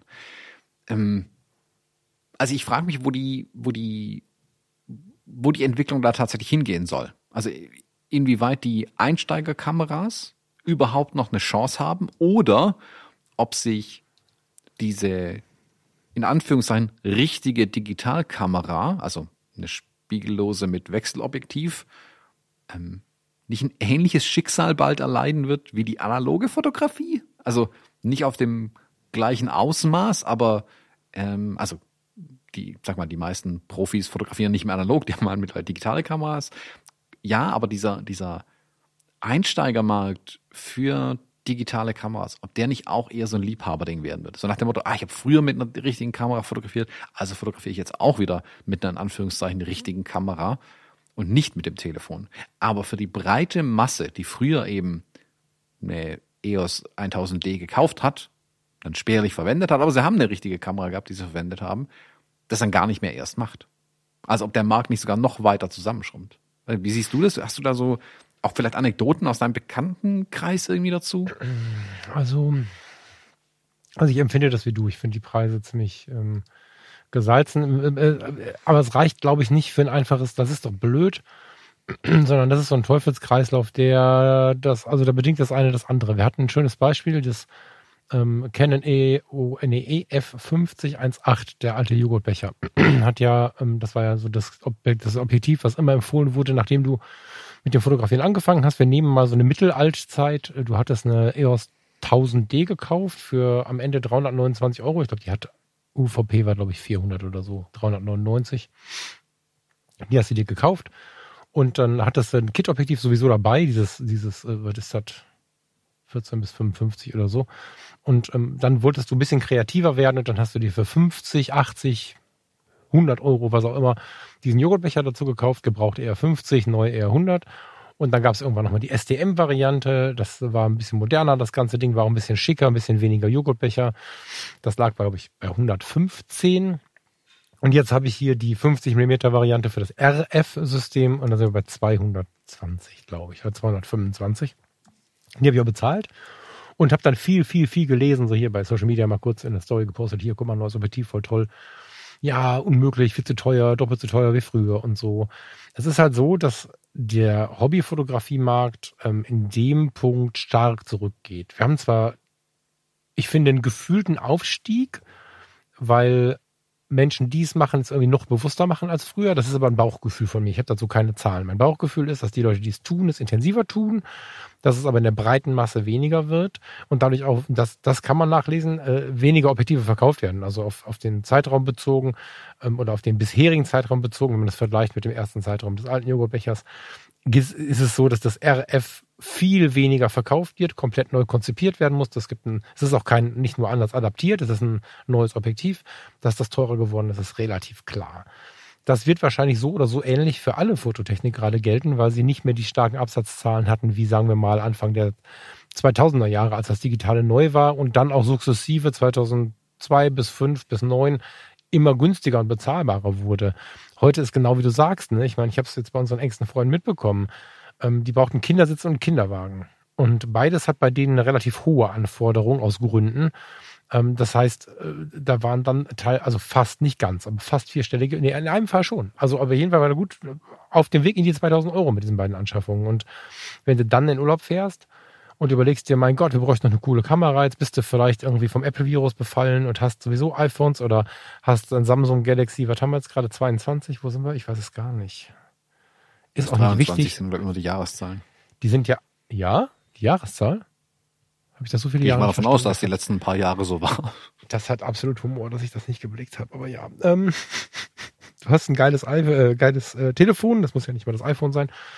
Und dann machst du mal so einen Porträtmodus ähm, von deinem Kind. Und ich habe in der letzten Zeit sehr viele Schnappschüsse, gerade von der kurzen, von den beiden, von denen ich spreche, gemacht. Und ich muss sagen, da bin ich ganz schön begeistert. Und wenn ich dann auch noch äh, hier den Kindersitz und den Kinderwagen und den ganzen Kram gekauft habe und soll dann noch was waren es, 800 Euro für die Kamera und hier noch und da noch ein neues Objektiv und so, dann denke ich mir, komm, wir nehmen das iPhone. So, und das ist, glaube ich, das, was gerade kommt. Also die, diese ganze Mobiltelefon, Samsung, ich möchte völlig egal, ob es ein Apple ist, äh, das äh, verdrängt nicht nur die Kompaktkameras, wie wir lange gedacht haben, sondern für viele Menschen auch die Spiegelreflex beziehungsweise ähm, die, die spiegellosen Kameras. Und daher glaube ich, dass dieses Hobby noch elitärer wird, was den Kaufpreis angeht, ähm, damit noch weniger Leute zuschlagen. Ich bin gespannt, wohin die Reise geht. Was ich als Beobachtung feststelle, ist, dass in der Foto-Community, in der ich ja nur durch den Podcast auch sehr viel Einblick habe und dann war ich auch eine Zeit lang angestellt und so, ich gucke schon immer mal so in die Excels, womit die Leute fotografieren und es sind extrem viele dabei, die noch eine 6D haben, EOS 6D, die du inzwischen für, weiß ich nicht, 400 Euro gebraucht kaufen kannst es sind extrem viele dabei, die die älteren Kameras am Start haben, eine Fujifilm X-D1 oder 2. Ähm, wirklich alte Canons, auch 6D, die, die ganz alte, eine 5D Mark II. Eine 5D Mark II kriegst du für 200 Euro. So, und wenn du Bock auf Fotografieren hast und vielleicht keine Spiegellose brauchst, sondern vielleicht auch Lust hast auf ein bisschen dieses Spiegelreflex-Flair, dann kriegst du für unter 500 Euro alte, alt, nicht im Sinne von kaputt, sondern aus der Vergangenheit befindliche Profikameras, die im Bildergebnis, wenn wir nicht im Dunkeln fotografieren wollen, irgendwie bei Kerzenschein, sondern so beim ganz normalen Tag bis in die Dämmerung, kriegst du wunderbarste Kameras für extrem kleines Geld. Der, der, der, der Gebrauchtmarkt zieht zwar gerade ein bisschen an, ähm, weil die Leute halt auch merken, okay, Moment, krass, jetzt könnte ich die, die, die eine Kamera kaufen, neu für 800 Euro im APS-C-Sensor, kriege ich aber eine alte Profikamera als Vollformatkamera mit wenig Auslösung für die Hälfte. Hm, da muss ich nochmal überlegen. Das ist schon so. Das heißt, da steigen die Preise leicht, aber noch nicht so wild. Und ja, wohin das geht, weiß ich nicht, aber ich beobachte das auch, was du sagst. Ja. Hm. Du hast gerade was ganz Spannendes gesagt, und zwar die Hobbyisten. Ich glaube tatsächlich, dass man da sogar noch trennen muss zwischen einfach nur Leuten, die eine bessere Kamera haben wollen äh, und den mhm. wirklichen Hobbyisten, weil bei den mhm. Hobbyisten natürlich eine gewisse Leidenschaft dahinter ist. Also die sagen, ja, für mein Hobby gebe ich schon ein bisschen Geld aus, weil es mein mhm. Hobby ist, weil es mir Freude macht. Aber ich glaube, dass eben die Leute, die bisher, ich will nicht sagen, eine Kameramarkt getragen haben, aber durch ihre Masse natürlich schon einen ordentlichen Teil dazu beigetragen haben, die diese Kameras gekauft haben und wie viele Fotomagazine dann im Schrank haben stehen lassen, dass die das nicht mehr machen werden oder weniger werden einfach. Tatsächlich, dass der mhm. Teil weiter wegbricht. Ich glaube, die, die wirklichen Liebhaber, die Hobbyisten, die werden sie weiterhin Für die werden aber die Kosten höher, weil es die ähm, Nicht-Hobbyisten, sage ich mal, also am äh, die, die Gelegenheitsfotografierer, dass die eben, dass der Markt oder der, der Marktteil tatsächlich wegbrechen wird bei den Kameras noch mehr. Also die, die Auswirkungen ich fürchte, dass es halt so eine Spirale ist, dass durch die höheren Preise die Preise noch höher werden, tatsächlich, weil der Markt nochmal schrumpfen wird. Ähm, siehe analog, siehe, was du für Filme bezahlst. Die, die schiere Knappheit an Film ähm, treibt ja den Preis nach oben. Und die mhm. Nachfrage und die gleichzeitige Knappheit treiben dann den Preis nach oben. Ich glaube, das ist für diese Einsteigerkameras wird's immer enger werden. Ich bin gespannt. Also lass uns das mal hier in die Show Notes reinschreiben für in fünf Jahren. Schauen wir mal, ob es dann sowas wie eine R50 überhaupt noch gibt. Oder mhm. ob sowas dann noch relevant ist oder ob es nicht eher die, die kleinsten Kameras schon ähm, auf einem höheren Niveau sind, sag ich mal, einer höheren ja, Sparte einzuordnen sind, als das, was wir heute als diese Einsteigerkameras bezeichnen. Das kann ich mir vorstellen, tatsächlich. Ja, kann ich mir, kann ich mir sehr gut, also dein Hinweis ist auch richtig, ne? Wer, ich habe jetzt zu der letzten Podcast-Episode bei Fotografie Too Good auch so komisch formuliert. Ähm, da habe ich halt überlegt, okay, die Sendung, das war so eine Sendung für den, den, den Partner, die Partnerin, die keinen Bock haben, Gott, ich bin ja völlig, so, die keinen Bock haben ähm, auf die Situation, dass du fotografierst oder Leute, wo ich vermitteln wollte, du hast keine Ahnung von Fotografie, aber du solltest da mal drüber nachdenken, so irgendwie. Und das war voll schwer zu formulieren, weil du ja, klar, jeder macht mal mit dem iPhone ein Foto, aber ab wann bist du denn Hobbyist? Wo bist du denn leidenschaftlich? Wann beschäftigst du dich denn mehr mit der Fotografie? Und das ist genau das, was du gerade sagtest, dass wenn du nicht so eine gewisse Mindestleidenschaft mitbringst oder aufbauen möchtest, gibt es gar keinen Grund mehr. Also es gibt ja den Vernunftgrund. Wie oft habe ich in den letzten Jahren, auch so in den ersten Jahren der Fotologen, mal so eine Mail oder so eine Frage auf der Party bekommen. Hör mal, wir haben jetzt ein Kind, wir haben jetzt äh, einen Urlaub vor uns. Was kaufe ich mir für eine Kamera, um richtig schöne Erinnerungen zu bauen? Und richtig schöne Erinnerungen, ohne dass ich Blende, Zeit, Bildgestaltung wirklich so ein bisschen mit ins Game holen will, hast du im Telefon. Hm. Das heißt, für, für die, für die Leute, die gute Fotos oder die nette Fotos, die schöne Erinnerungen haben wollen, macht es keinen Sinn irgendwie. Weißt du? Schlimme Aussage, aber ich glaube, langsam kommen wir dahin. Oder sind schon da. Ich gebe dir da voll recht, zwar noch aus einem anderen Grund, weil sich die ganzen Hersteller dabei auch voll selbst im Weg stehen. Also die mhm. bauen dann so Einsteigerkameras mit Blendezeit ISO und das Ding sieht halt aus wie, wie ein komplizierter Space Shuttle irgendwie. Und alle denken, wow, jetzt habe ich eine richtige Kamera. Und außer dass du halt ein bisschen Freistellung und Bokeh kriegst mit dem entsprechenden Objektiv, das das Kit-Objektiv meistens schon nicht ist, besser als ein iPhone oder sonstige Smartphones. Lass mal diesen Porträtmodus mal kurz weg. Aber theoretisch hast du besseres Glas, ähm, kriegst gleich so ein bisschen Bokeh hin, was dich kurz mal begeistert, aber du mhm. verstehst vielleicht gar nicht, wie es entsteht und wie du es forcieren kannst. Also mhm. siehe Weitwinkel, warum ist jetzt der Hintergrund nicht mehr unscharf? Aber bei vielen, vielen schwierigen Lichtverhältnissen, die du oftmals im Urlaub hast, du sitzt abends an der Bar oder sonst irgendwas, schneiden trotzdem iPhones und Samsungs und wie sie alle heißen, besser ab. Weil sie mhm. eben durch diese Computational Photography, alles, was im Hintergrund stattfindet, diese automatische HDR-Berechnung, ganz easy Langzeitbelichtung, wo du trotzdem scharfe Bilder rausbekommst, äh, bei gutem Licht sowieso erstaunlich gute Bilder liefern, ähm, auch zum Beispiel in richtig hartem Sonnenlicht finde ich spannend, mhm. was die Smartphones heute leisten, wo meine Fujifilm-Kameras halt sagen, jo, da ist sehr hell, da ist sehr dunkel, jetzt machen wir was draus. Ähm, ich glaube, dass die, die Leute erwarten von so einer Kamera ein mindestens so gutes Bild wie von ihrem Smartphone, wenn nicht sogar noch besser. Und dann kriegen sie das aber nicht. Und es macht die Enttäuschung noch größer, weil die Kamerahersteller, es kommt so langsam, aber sie sind bei weitem noch nicht da, wo sie sein müssten um für diesen Markt, nicht für die Profis, aber für diesen Markt Features in den Kameras drin zu haben, wo eben ähm, automatisches HDR-Gebaue, diese Ausgleiche, Hautweichzeichnung, jada, jada, jada, jada, all die Features, die, Smartphones heute können. Plus, und das kann ich immer nur wiederholen, Konnektivität. Ich will dieses Bild von der Kamera jetzt sofort auf meinem Telefon haben und per WhatsApp irgendwo hinschicken können. Und das ist bei allen Herstellern irgendwie ein Käse. Manche machen es besser, manche machen es schlechter. Gut ist es bei keinem. Hm. Und gerade für diesen Einsteigermarkt oder für Einsteiger, für diese Gelegenheitsfotografinnen und Fotografen, für die wäre das umso wichtiger. Und das haben die Kamerahersteller meiner Meinung nach völlig verpennt. Also mehr Megapixel helfen den Leuten einfach nicht. Das ist nicht deren Anforderung. Auch ein Objektiv für vierstelligen Betrag ist nicht deren Anforderung. Die wollen das Bild einfach auf ihrem Telefon. Das ist die Anforderung. Und die haben sie bisher verpasst. Das bessert sich, aber das ist viel zu langsam. Und ich glaube, zu langsam, um den Marktbereich noch zu retten, tatsächlich. Hm. Naja, du musst halt, das ist ja nicht so selten eine Rückmeldung, ne? Du musst halt, du musst halt. Hm.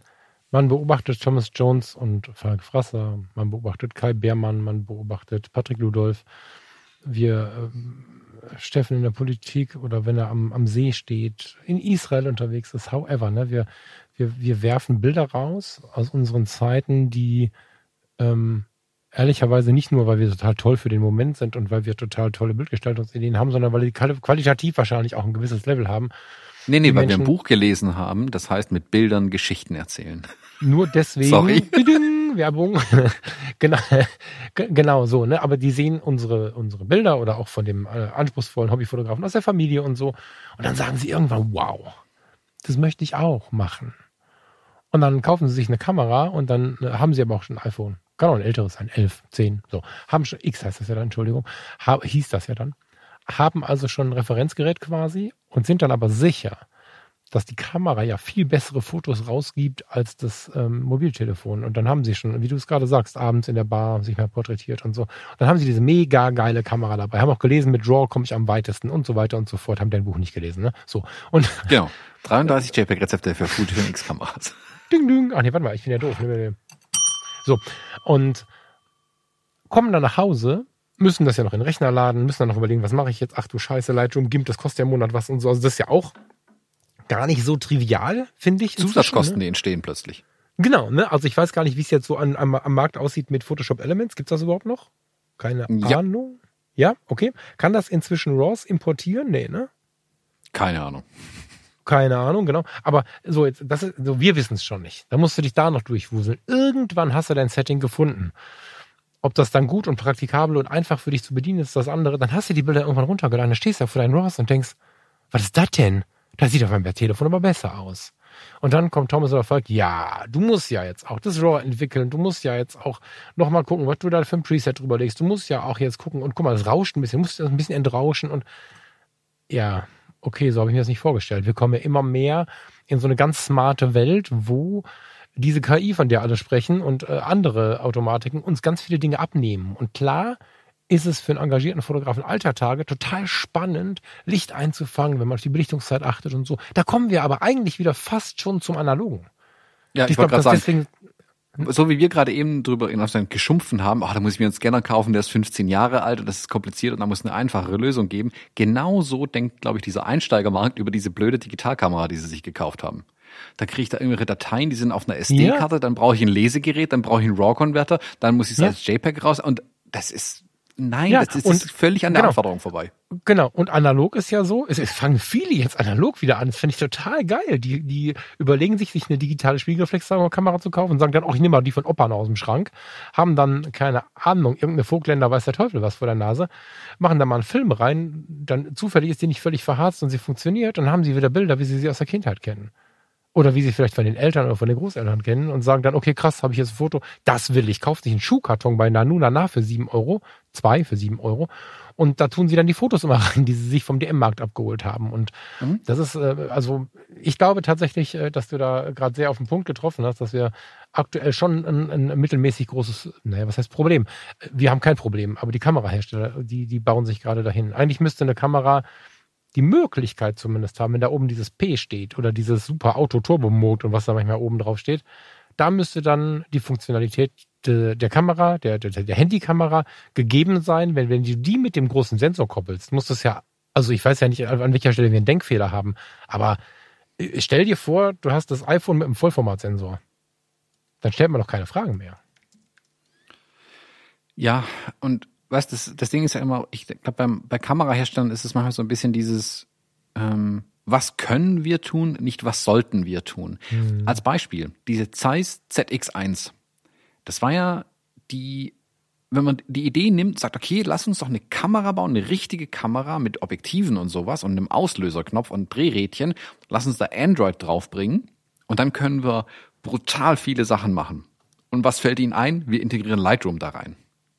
Das ist doch genau das Gegenteil. Jetzt habe ich tausend Drehregler auf einem noch kleineren Display. Das will doch niemand. Kein Wunder war das Ding kein Erfolg. Das ist was für Super-Enthusiasten, die halt wirklich ein Lightroom auf einer Kamera haben wollen. In der realen Welt will ich aber eben das alles nicht haben. Ich will zwei Regler vielleicht haben und das ist, selbst das werden die wenigsten Leute auf ihren Smartphones schon nutzen, um ein bisschen an der Helligkeit und an der Drehung vielleicht zu optimieren oder sowas. aber ich will diese Automatismen haben, die ich durch mhm. ähm, ein Smartphone-Betriebssystem in der Kamera hätte. Oder diese Konnektivität. Was würde ich dafür geben, wenn meine X100V die gemachten Bilder direkt in mein Apple-Fotos laden könnte? Wenn ich einfach jeden Abend auf meinem Telefon gucken könnte, was habe ich heute mit meiner X100 fotografiert? Das wäre ein Traum. Und ich behaupte jetzt mal von mir selber, dass ich Fotograf genug bin, um die Bilder irgendwie auf mein Telefon zu kriegen. Aber ich mhm. hätte es gern einfacher. Und ich fotografiere ja schon keine RAWs mehr privat. Das mache ich ja schon alles im JPEG. Aber ich glaube, du hast es gerade eben gesagt mit den Analogen.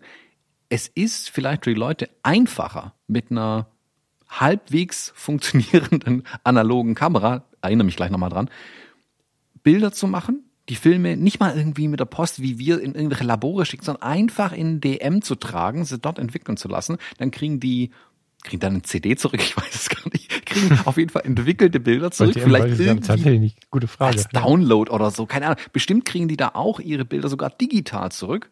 Dann haben die die und es ist fertig, erledigt. Das ist, glaube ich, einfacher, als sich selber hinzusetzen hm. mit einer SD-Karte und einem RAW-Converter und dann habe ich irgendwie Dateien rum. Das ist schon wieder zu kompliziert. Es ist einfacher, analoge Bilder zu machen, glaube ich fast. An dieser Stelle weiß ich, ähm, nicht zuletzt auch von diesem anderen Podcast, den ich gerade mache, dass es da eine Personengruppe unter uns Fotografinnen und Fotografen gibt, die jetzt uns ohrfeigen wollen. Die gibt's immer. Die gibt's immer, aber es ist für viele jetzt gerade immer noch ein Kampf auch und das will ich gar nicht zu sehr verurteilen. Wir lächeln da jetzt drüber, aber eigentlich möchte ich das nicht verurteilen. Wir haben ja, ich möchte fast sagen Jahrzehnte ein Alleinstellungsmerkmal gehabt oder wir, wir waren besonders, weil wir dieses Medium Kamera beherrscht haben. Diese wir waren auch nicht mit irgendwelchen Automatiken unterwegs, wir waren voll die Helden, weil wir manuell fotografiert haben. Wir hatten das Bild im Griff, die Automatik hat uns nichts durcheinander gemacht. Heute ist es meistens der Mensch, der es durcheinander macht, der versucht, es manuell zu tun. Und da ist halt dann immer die Frage, was will ich? Natürlich kannst du als Enthusiast, als begeisterter Fotograf, ähm, welcher Fasson auch immer, weiterhin manuell fotografieren. Ähm, wir reden nicht davon, dass Thomas und Falk, glaube ich zumindest, unbedingt immer alles vorgekaut bekommen wollen. Das ist schön, aber ich glaube, dass die gesellschaftliche Anforderung einfach inzwischen eine andere ist und dass es nicht mehr ums stundenlange Basteln geht, ähm, wie wir das vielleicht damals mit der Modelleisenbahn oder, oder, oder äh, damals in GIMP oder in den ersten Photoshop-Versionen gemacht haben. Ich glaube, die Leute heute wollen ein geiles Foto haben und sich nicht mehr eine Stunde hinsetzen, weil die meisten Tagesabläufe äh, eine Stunde für Bilder entwickeln nicht mehr drin ist. Und das ist natürlich irgendwie auch schade und ich stehe mit vielen meiner, meiner Worte dafür, dass man das ändern sollte. Ich bin aber auch der Meinung, dass die Stunde am Rechner sitzen, isoliert von allem anderen, ja, in Einzelfällen bestimmt irgendwie gut ist, aber kann eigentlich nicht das Ziel sein, so, ne? Und zumindest nicht bei dem, was uns heute an Anforderungen im Alltag begegnet. Und Deswegen haben wir da alleine schon eine große Diskussion, wenn wir so reden, Thomas. Ich bin mir relativ sicher, dass es da noch ein Nachgespräch gibt mit dem einen oder der anderen, weil wir natürlich auch sagen, das, was ihr jetzt jahrzehntelang gelebt habt und was euch besonders gemacht hat, ähm, wollen wir jetzt quasi nicht mehr. Ne, das ist ja das ist eine schwierige Aussage, finde ich halt auch, ne, die wir da treffen für einzelne Menschen. Ja, aber es ist doch ein Stück weit, ich meine, ich meine, wir pflanzen auch selber irgendwie Gemüse in unserem Garten an. Und das ist auch cool. Aber manchmal will ich einfach nur eine Gurke haben. Und dann kaufe ich mir die im Laden. Ja. Da kannst du mir noch so lange erklären, wie einfach es ist, Gurken noch selber anzupflanzen. Manchmal will ich einfach eine Gurke haben. Und manchmal will mhm. ich, ich bin Berufsfotograf. Und selbst ich habe in diesem Bereich, wo ich diese Einsteigerkameras sehe, dieses untere Marktsegment, in dem habe ich das gleiche Problem wie alle anderen, wie jeder andere Familienvater, Familienmama. Ich hätte einfach gern die Bilder abends auf meinem mhm. Telefon und will sie an die Omas schicken. Ja. Die, die Anforderung ist nicht schwer und kein Kamerahersteller kann das wirklich brauchbar. Ich meine, es gibt, es gibt Lösungen. Nee, es gibt Wege. Eine Lösung ist was anderes. Eine Lösung ist wirklich was anderes. Vor allem eine Convenience-Lösung ist was anderes. Und die, mhm. das muss man den Telefon lassen. Sie sind convenient. Es ist super mhm. easy. Du hast die Bilder direkt verfügbar. Und sind wir ehrlich, das ist die Anforderung. Das ist die Erwartungshaltung. Und wenn du der nicht Rechnung trägst, und ich höre mich an wie eine Schallplatte, die springt. Ähm, wenn die Hersteller das nicht kapieren und bald umsetzen, werden sie den Marktbereich komplett verlieren und auch bei und auch die Fotografen und Fotografen wie dich und mich, die wir uns ja damit auskennen, auch wir greifen ja immer mehr zu den Smartphones und nicht zu unseren großen Kameras. Und dadurch ja. verliert die große Kamera vielleicht auch ein Stück in unserem Empfinden an Wert. Komma, ja, an Wert, der wir zusprechen und die wir für die nächste ausgeben. Dann kaufen wir nicht nach zwei Jahren eine neue, sondern nach drei. Und das heißt für den Kamerasteller auch bei uns weniger Umsatz. Absolut. Und das kann am Ende für die nicht gut sein. Also, über das Thema können mich ohne Ende aufregen. Ähm, da kommt der Produktmanager in mir durch. Ich ja, das ist halt das, das Thema verpasste Chancen, ne? Oder vielleicht auch Angst vor Veränderungen, die ich ja immer verstehen möchte. Das heißt, nein, ich möchte sie gar nicht verstehen, weil ich sie für mich tatsächlich inzwischen so ein bisschen überwunden habe. Ähm, ich weiß aber, wie sich es angefühlt hat, deswegen möchte ich da nicht zu hart sprechen. Es ist, äh, wenn man, wenn man da noch nicht den Weg gefunden hat, wie man mit diesen Veränderungen, wir verändern den Zeitgeist nicht. Der Zeitgeist kommt, und wir gehen mit ihm oder er rollt über uns drüber, aber wir haben mit dem Zeitgeist im Leben, also die ganze Menschheit hat noch nie den Zeitgeist verändert, indem sie sagt, ich mache da nicht mit. Das kannst du machen für deinen inneren Frieden, das ist doch völlig in Ordnung. Aber du wirst es nicht ändern. Du wirst nicht sagen, ich kaufe das jetzt nicht und dann müssen, dann werden die sehen, wo die bleiben. Denen ist das völlig egal, ob ein oder zehn oder zwanzig Leute nicht kaufen. Ähm, und ich glaube, dass ähm, das, was gegen den Zeitgeist steht, ein Problem bekommen wird. So, und das ist, das ist, glaube ich, so das, was da drin steht. So, und das gilt für den Menschen, wie auch für die Kameras und Geräte. Ist übrigens vielleicht eine ganz schöne Überleitung. Warte mal, wo ist unsere. Wo hm. ist, hier ist, ähm, Zeitgeist. Ich, äh, sollen wir mal zur Pentax? Sollen wir mal ins nächste Thema springen? Ja, sonst rege ich mich noch mehr auf. Ja, vielleicht regst du dich weiter auf. Mal gucken. Voll geil, äh, du hast das angeschleppt. Möchtest du, hast du da einen Starttext zu? Weil ich habe nur sowas da drunter geschrieben, wie finde ich auch. Also ja, ich habe dann Starte sehr rein. guten Starttext dazu. Der passt auch als perfekte Überleitung, glaube ich. Mhm. Irgendwie. Vielleicht auch nicht. Also Pentax hat eine neue Kamera vorgestellt und ähm, ich weiß, die Pentax-Fans da draußen mögen mich nicht mehr, weil ich ja gesagt habe, es wird schwierig für Pentax, sich zu behaupten, wenn sie sagen, wir bleiben bei der Spiegelreflexkamera. Das mit, das mit ohne Spiegel könnt ihr bei uns vergessen. Mm, ich habe nicht gesagt, dass es die falsche Entscheidung ist, aber es ist auf jeden Fall eine sportliche Entscheidung. Nicht die richtige. Ähm, ja. Genau, also ich weiß nicht, ob es die richtige ist. So, es ist auf jeden Fall, ich weiß es nicht. Aber Pentax muss sich was überlegen, um da bestehen zu können. Spulen wir ein bisschen vor auf heute. Pentax hat sich was überlegt. Und sie hauen nämlich genau in die Kerbe, nicht zu sagen, ah ja, komm, lass uns eine Pentax Einsteigerkamera für den geneigten frischen Papa bauen, sondern die bringen die K3 Mark III als Monochrom-Kamera auf den Markt. Für die Nische in der Nische. Also für die, die Spiegelreflex ja. wollen ja. und eine äh, digitale Spiegelreflex, die nur monochrom macht. Das Spannende daran finde ich wirklich, und deswegen habe ich es auch rausgezogen. Entstanden ist die Idee nicht mal bei Pentax, sondern die haben eine Umfrage gemacht. Die haben gefragt, ihr lieben Pentax-Fans, was wollt ihr eigentlich sehen? Was sollten wir als nächstes tun? Und zum Glück haben die Leute nicht gesagt, spiegellose Kameras bauen. das wäre ganz schön nach hinten losgegangen dann. Ähm, sondern der Befragung kam unter anderem raus, eine Monochrom-Kamera zu bauen. Und was wir hatten wir auch schon ein paar Mal als Thema im Podcast. Und finde ich eine spannende und gute Idee. Und mit dieser K3 Mark III, Monochrom, heißt sie, glaube ich, vollständig, ähm, kommt jetzt eine monochrome Spiegel, digitale Spiegelreflexkamera an Markt. Und ich finde das super, super cool. Ja, und also erstens schätze ich Pentax als Underdog für die, zumindest sagen wir das Pentaxianer, kann man die so nennen? Menschen, die Pentax mögen, dass äh, Pentax sich Mühe gibt, relativ nah an seinen Usern zu sein. Jetzt sind nicht, jetzt kann man lästern, sind nicht so viele, ist ja einfacher und so, haha. Ich sehe das anders. Viele kriegen es ja nicht hin, äh, irgendwie äh, hinzuschauen und ähm, ich glaube, Fuji ist ja auch nicht so schlecht, ne? haben wir auch schon ein paar Mal darüber gesprochen. Aber es gibt einfach Hersteller von was auch immer, die sowas nicht tun. Und ähm, ich fand den Schritt auch geil mit den Spiegelreflexkameras. Was heißt geil? Ich war natürlich auch ein bisschen hin und her gerissen, aber es war ein Statement und es ist irgendwie wieder ein Underdog und das hat mir gefallen. So. Und jetzt diese monochrom äh, hinzulegen. Und äh, wenn wir jetzt im Internet nach Monochromkameras googeln, fällt uns sofort die neue M11 Monochrom auf für 9.400, weiß der Teufel was, 10.000 Euro. Ähm, und die Pentax ist auch sportlich. Die sind alle teurer geworden. Zweieinhalbtausend Euro ist für eine Spiegelreflexkamera jetzt kein Schnäppchen, ne? muss man auch dazu sagen. Und dann kann die nicht aber, mehr Farbe fotografieren. Und man, genau, sie kann nicht mehr Farbe fotografieren, ganz genau. Aber hey, zweieinhalbtausend Euro versus das Vierfache, so, ne? Also es ist ein Viertel von der, von der, von der ähm, Leica. Und wenn man nicht einzig und allein äh, mit der Leica im Raum stehen möchte und dafür quasi Applaus ernten möchte, mm, und nicht sagt, pass auf, diese Haptik der Leica ist mein, mein Jugendtraum, dann kann das eine sehr spannende Alternative sein mit einer Pentax als äh, ja, Underdog-Modell, als Monochromkamera sich mal jetzt auszuprobieren. Also ich finde es super spannend. Das ist eine super, super coole Idee. Ich bin gespannt, wie es funktioniert, aber ich habe so ein bisschen darauf gewartet, dass ein anderer Hersteller damit anfängt. Dass es jetzt gerade Pentax ist, hat irgendwie Humor. Es ist eine Spiegelreflexkamera in Monochrom. Das heißt, auch die hat, wie die Leica M ja auch, so ein bisschen das ähm, Flair alter Zeiten. Das darf man echt nicht vergessen. Also, äh, weiß nicht, Thomas, wann du das letzte Mal eine Spiegelreflexkameras in der Hand hattest. So eine, wo du durchguckst und wirklich das siehst, was vor dir ist, nicht im Monitor. Wie, wie lange ähm, ist es her? Zwei, drei Wochen. Die F100 zählt nicht, ist eine analoge. Aber ja, also eine genau, digitale genau. schon ewig nicht mehr. Genau, aber analog kriegen wir, das kriegen wir nicht so umgesetzt mehr. Aber wenn wir jetzt eine Spiegellose haben, eine Fuji, eine Canon, weiß jetzt scheißegal so. Und du hast mal wieder eine 5D Mark II von Canon, eine äh, Nikon, wie hießen sie, D300, D750 oder so.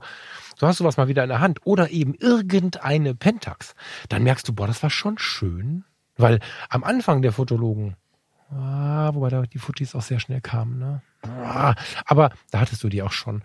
Ähm, ich, mhm. Aber ich meine, wir haben noch darüber gesprochen, dass es ein total spannender und interessanter Prozess ist, die, ähm, dieser Blick durch den Sucher, der ja quasi sich in deinem, in deinem Kopf mal umwandeln musste. Wie wird das Foto aussehen? Ähm, nachher auf den, auf den, auf das Display gucken und so. Jetzt ist es ja immer so, dass wir das Foto fotografieren. Also wir, wir sehen das Foto, was wir machen werden, drücken dann drauf da, da fehlt eine ganze Menge Spannung. Das ist gut für ganz viele Anwendungsprozesse, aber Spiegelreflex hat was Retromäßiges. Und wenn du eine neue Pentax K3 Mark III Monochrom, war ein Kackname übrigens, wenn du jetzt so eine Kamera ähm, dir besorgst und, und hast diesen Retro-Spiegelreflex-Style und dann noch diesen monochromen, diese monochrome Ausrichtung, finde ich voll geil. Also für jemanden, der Bock auf Kreatives hat, mit Leidenschaft für Schwarz-Weiß-Fotografie steht, ist das eine schöne Alternative mhm. eine schöne, bezahlbare Alternative im Vergleich zu den Leitgas ja vollen Dingen. Mhm. Ich finde es auch spannend, wie sie die Kamera aufgebaut haben, tatsächlich. Ähm, also es ist eine, wie heißt sie, K3 Mark III, von der eigentlich nur dadurch zu unterscheiden, dass im Prinzip alle Farben auch vom Gehäuse der Kamera gestrichen worden sind. Mhm. Die sieht sehr viel reduzierter aus. Das ähm, ich habe gelesen, dass die Leute es sehr schön finden. Ich fürchte, dass Pentax sagt, okay, wir bauen ab sofort alle so. Wir sparen an der Farbe ein. Das reduziert unsere Produktionskosten um zwei Cent. Ähm, aber sie haben der Kamera trotzdem den Videomodus gelassen, was cool ist. Also warum auch wegnehmen? Ich meine, wer dreht nur Schwarz-Weiß-Videos? Aber okay, interessant Ach, weißt du, auf jeden Fall. Ja, genau. Ja, ja, ja. Eigentlich geil. Ähm, was ich aber wirklich spannend finde, ähm, Pentax hat den Trend der Zeit erkannt und bietet in der Kamera erweiterte ähm, Voreinstellungen an, um die Bilder zu machen gegenüber der K3 Mark III bei den Farbbildern. Du hast also mehr Möglichkeiten an deinen Bildern zu drehen, schon in der Kamera, die wir von einem anderen Hersteller ja auch kennen. Ich finde, da sieht man schon, dass Pentax nicht rückwärtsgerichtet denkt. Die denken schon nach vorne, aber sie fragen sich halt wie. Ich will jetzt nicht sagen, dass es das gleiche ist wie Fujifilm mit seinen APS-C-Kameras, aber Pentax versucht sich seine eigene Nische auszuweiten dass es, mhm. dass Pentax dort genug Platz hat in dieser Nische mhm. und integrieren des Features, die scheinbar ja am Markt gefordert werden. Weil es hilft mir natürlich dann auch, wenn das Schwarz-Weiß-Bild aus der Kamera als JPEG schon direkt fertig ist und ich es nicht durch einen RAW-Converter jagen müsste. Mhm. Und erweiterte Möglichkeiten an den Einstellungen helfen mir da dabei. Also ich finde das eine spannende Idee auf jeden Fall. Ich vielleicht kriege ich mal einen in die Hände. Ich, hab schon, ich weiß nicht mehr, das letzte Mal eine Pentax in der Hand hatte, das ist wirklich ewig her. Äh, ich hoffe, dass ich das mal in, in, die, in die Hände bekomme, so eine Kamera, weil mich wirklich interessieren würde, ähm, wie bedient sich und wie sehen die Bilder am Ende aus. Ich finde das eine, eine spannende Kamera. Ich finde es toll, dass Pentax hier, wie gesagt, versucht, sich seinen, seinen Platz zu schaffen am Kameramarkt. Ähm, ich fürchte aber auch, dass sie bald eine parallele Linie an Plattenspielern rausbringen können, weil schon sehr die Liebhabernische ist, aber eben eine ganz eigene. Aber cool. Also ich, mhm. all power to Pentax, ähm, ich find's cool. Äh, sollen da weitermachen. Ich hoffe, dass die Kamera wirklich, wenn sie aus einer Kundenumfrage rauskommt, dass die Kunden auch wirklich darauf ansprechen und diese 2000 nochmal was Euro in die Hand nehmen und sich die Kamera auch tatsächlich kaufen. Ja. Ja, bin ich dabei. Ähm, eine Frage, wir sind durch, oder? Ja. Ich werde mich jetzt weiter wiederholt, das macht aber wenig Sinn. Ähm,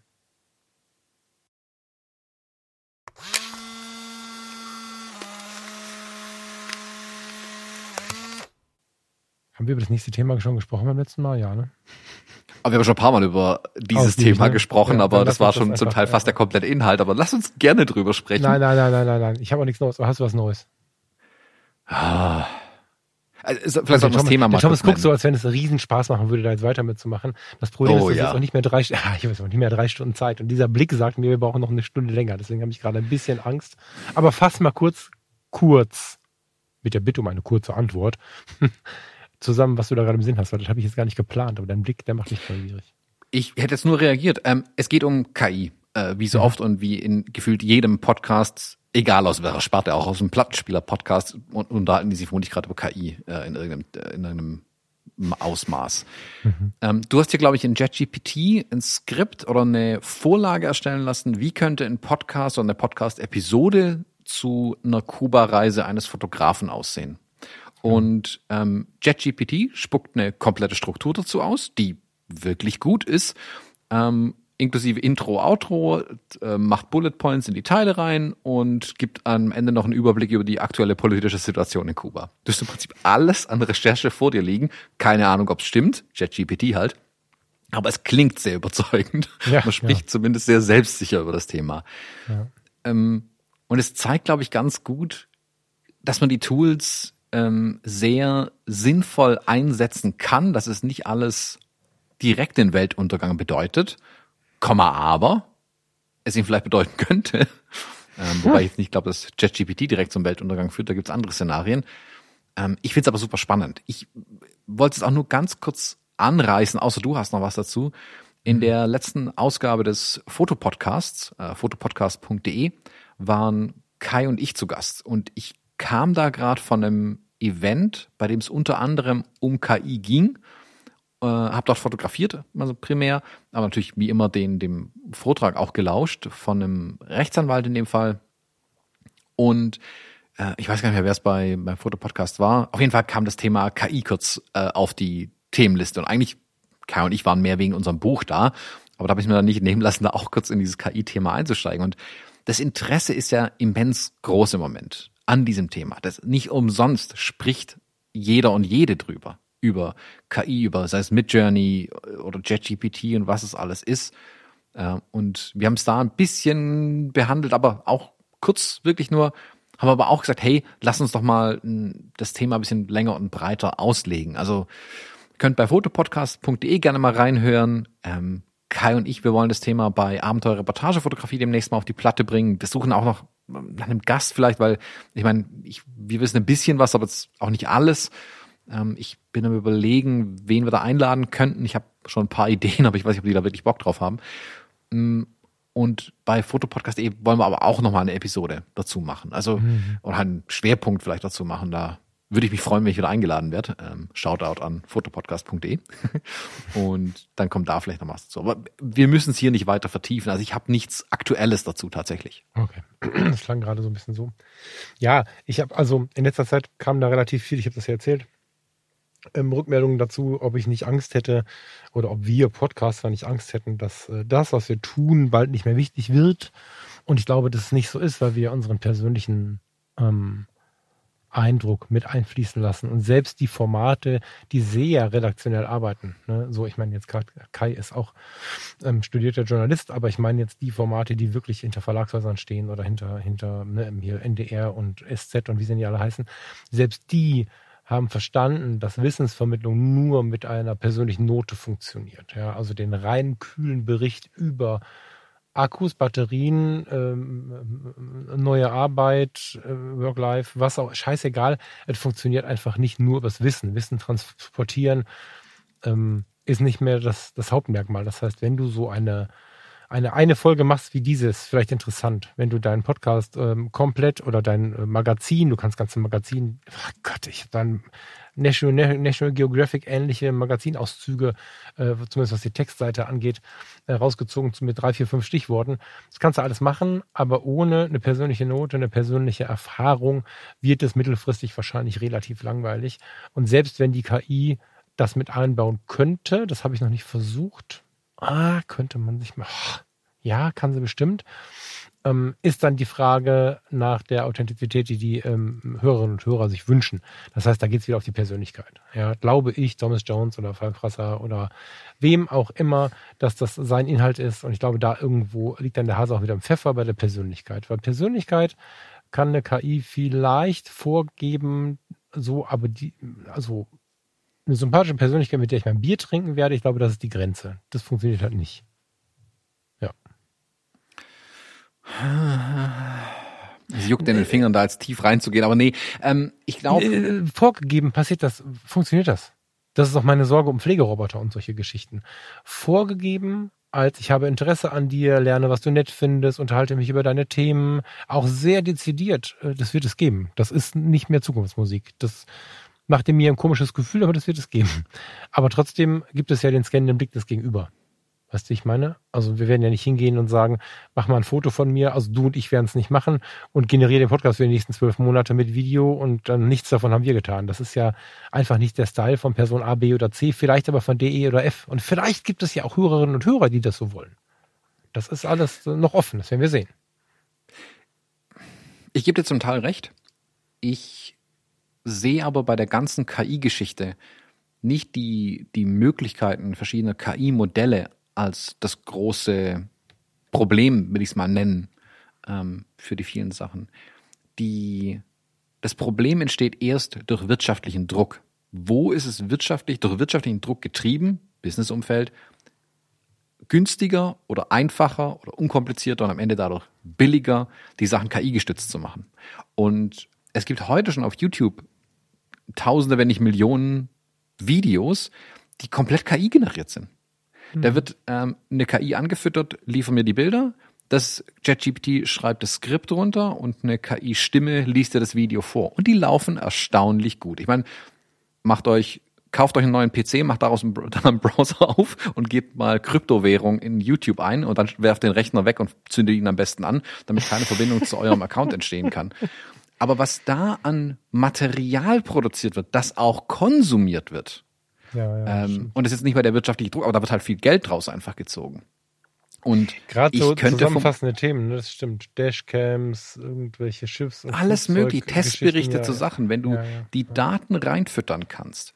Ähm, ich meine, selbst technische Zusammenfassung. Ich meine, du kannst in ChatGPT, wenn es, also ChatGPT 4 gerade, ähm, Daten sind ja, glaube ich, immer noch so bis, bis Mitte, Ende 2021, die da drin sind. Also wenn ich da jetzt eingebe, Fujifilm XT5, sagt ChatGPT, kenne ich nicht. Und, oder erzählt halt irgendeinen wirklich Humbug zu der Kamera, wie sie es ja gerne macht. Fütter ich aber meine Konversation mit den Inhalten an, dann hat es die Information plötzlich. Und dann kann ich, ähm, da kopiere ich die technischen Daten der XT5 rein, schreibe eine Zusammenfassung in einem Absatz. Bumm, zack, habe ich eine Zusammenfassung der Sachen. Und für ein, also gerade Journalismus, Testberichte, wo du einfach immens viel Output produzieren musst, macht es viel mehr Sinn, das so zu machen, als selber zu schreiben, weil es einfach günstiger ist. Du sparst dadurch weitere Redakteure ein. Finden die Redakteure nicht gut, bin ich voll dabei. Aber die, die Geldgeber dahinter, die, die das Geld verdienen wollen, das ist denen scheißegal, welche technischen Informationen in der XT5 drinstecken und wie der Artikel geschrieben ist. Siehe DP Review, das jetzt zugemacht wurde von Amazon. DP wie? Review. Wie, was, wie, das habe ich nie mitbekommen. DP Review ist tot. Erzähl mal. Haben bestimmt nicht alle. Also bin ich der Einzige? Erzähl mal. Okay. War ähm, nicht da. dpreview.com gibt's nicht mehr. Punkt. Es war, das ist ja von Amazon gekauft worden vor einigen Jahren und Amazon hat gesagt, Zahlen sind schlecht, wir verdienen nur noch wenige Milliarden pro Tag. Ähm, wir müssen irgendwas dicht machen. Das mit den Kameras macht keinen Sinn. DP Review machen wir zu. Okay. Punkt, Ende der Geschichte. Komma, aber ähm, wer gerne die YouTube-Videos guckt ähm, äh, mit Chris Nichols, die sind rüber zu Petapixel gegangen, die beiden. Die machen jetzt den Petapixel YouTube-Kanal. Wird, also wer DB Review hauptsächlich von YouTube kennt, das wird dort so weiterlaufen. Was mit dem Rest der Seite passiert, ich weiß es im Moment nicht. Aber DP Review an sich ähm, ist am Ende. Hm. Spannend. Hashtag mhm. Veränderung. Krass. Ja, groß, also immens ah, schade will ich fast nicht sagen, das ist fast so das andere SCH-Wort, aber wirklich, wirklich schade um DP Review. Das war eine meiner Hauptquellen, um wirklich technisch gute Informationen zu kriegen. Ich meine, ich, ich kokettiere ja immer ein bisschen damit in meinen YouTube-Videos, dass ich keine Charts liefert zu Objektiv, Schärfeverlauf und irgendwie Diagramme an meiner Wand abfotografiert. Das können andere besser, Komma, DP Review. Ähm, das machen genau die. Das ist deren Ding, dass die wirklich, wirklich gut konnten. Und ich habe mich auf deren Informationen auch verlassen.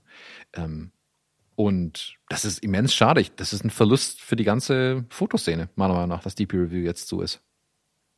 Mhm. War mir neu. Krass, okay. Aber das äh, geht vielleicht äh, dem einen oder der anderen auch so. Krass, Hashtag Veränderung. Ähm, ich würde gerne ein bisschen vorspulen, weil das äh, KI-Thema hat immer eine große Gefahr und ähm, da rege ich mich immer auf. Ja, das finde ich voll sympathisch, aber mir, mir, mir, geht, mir geht mein Dienstbeginn gleich vor die Hunde, deswegen würde ich im Rahmen meines Arbeitsvertrages, im Sinne meines Arbeitsvertrages kurz auf die Bilder des Monats wechseln wollen. Ja, der wirtschaftliche Druck fordert uns auf, ähm, jetzt ins nächste Thema zu gehen und den Rest der Episode per KI geil, machen ja. zu lassen. okay, ähm, Bild des Monats. Yes. Soll ich anfangen? Du stehst oben. Soll ich es beschreiben? Wie machen wir es? Wie rum wollen wir es? Äh, ich beschreibe eins zuerst. Okay. Ein Bild, bei dem einem warm ums Herz wird. Oh man sieht einen ähm, Straßenhund Monochrom Mark III.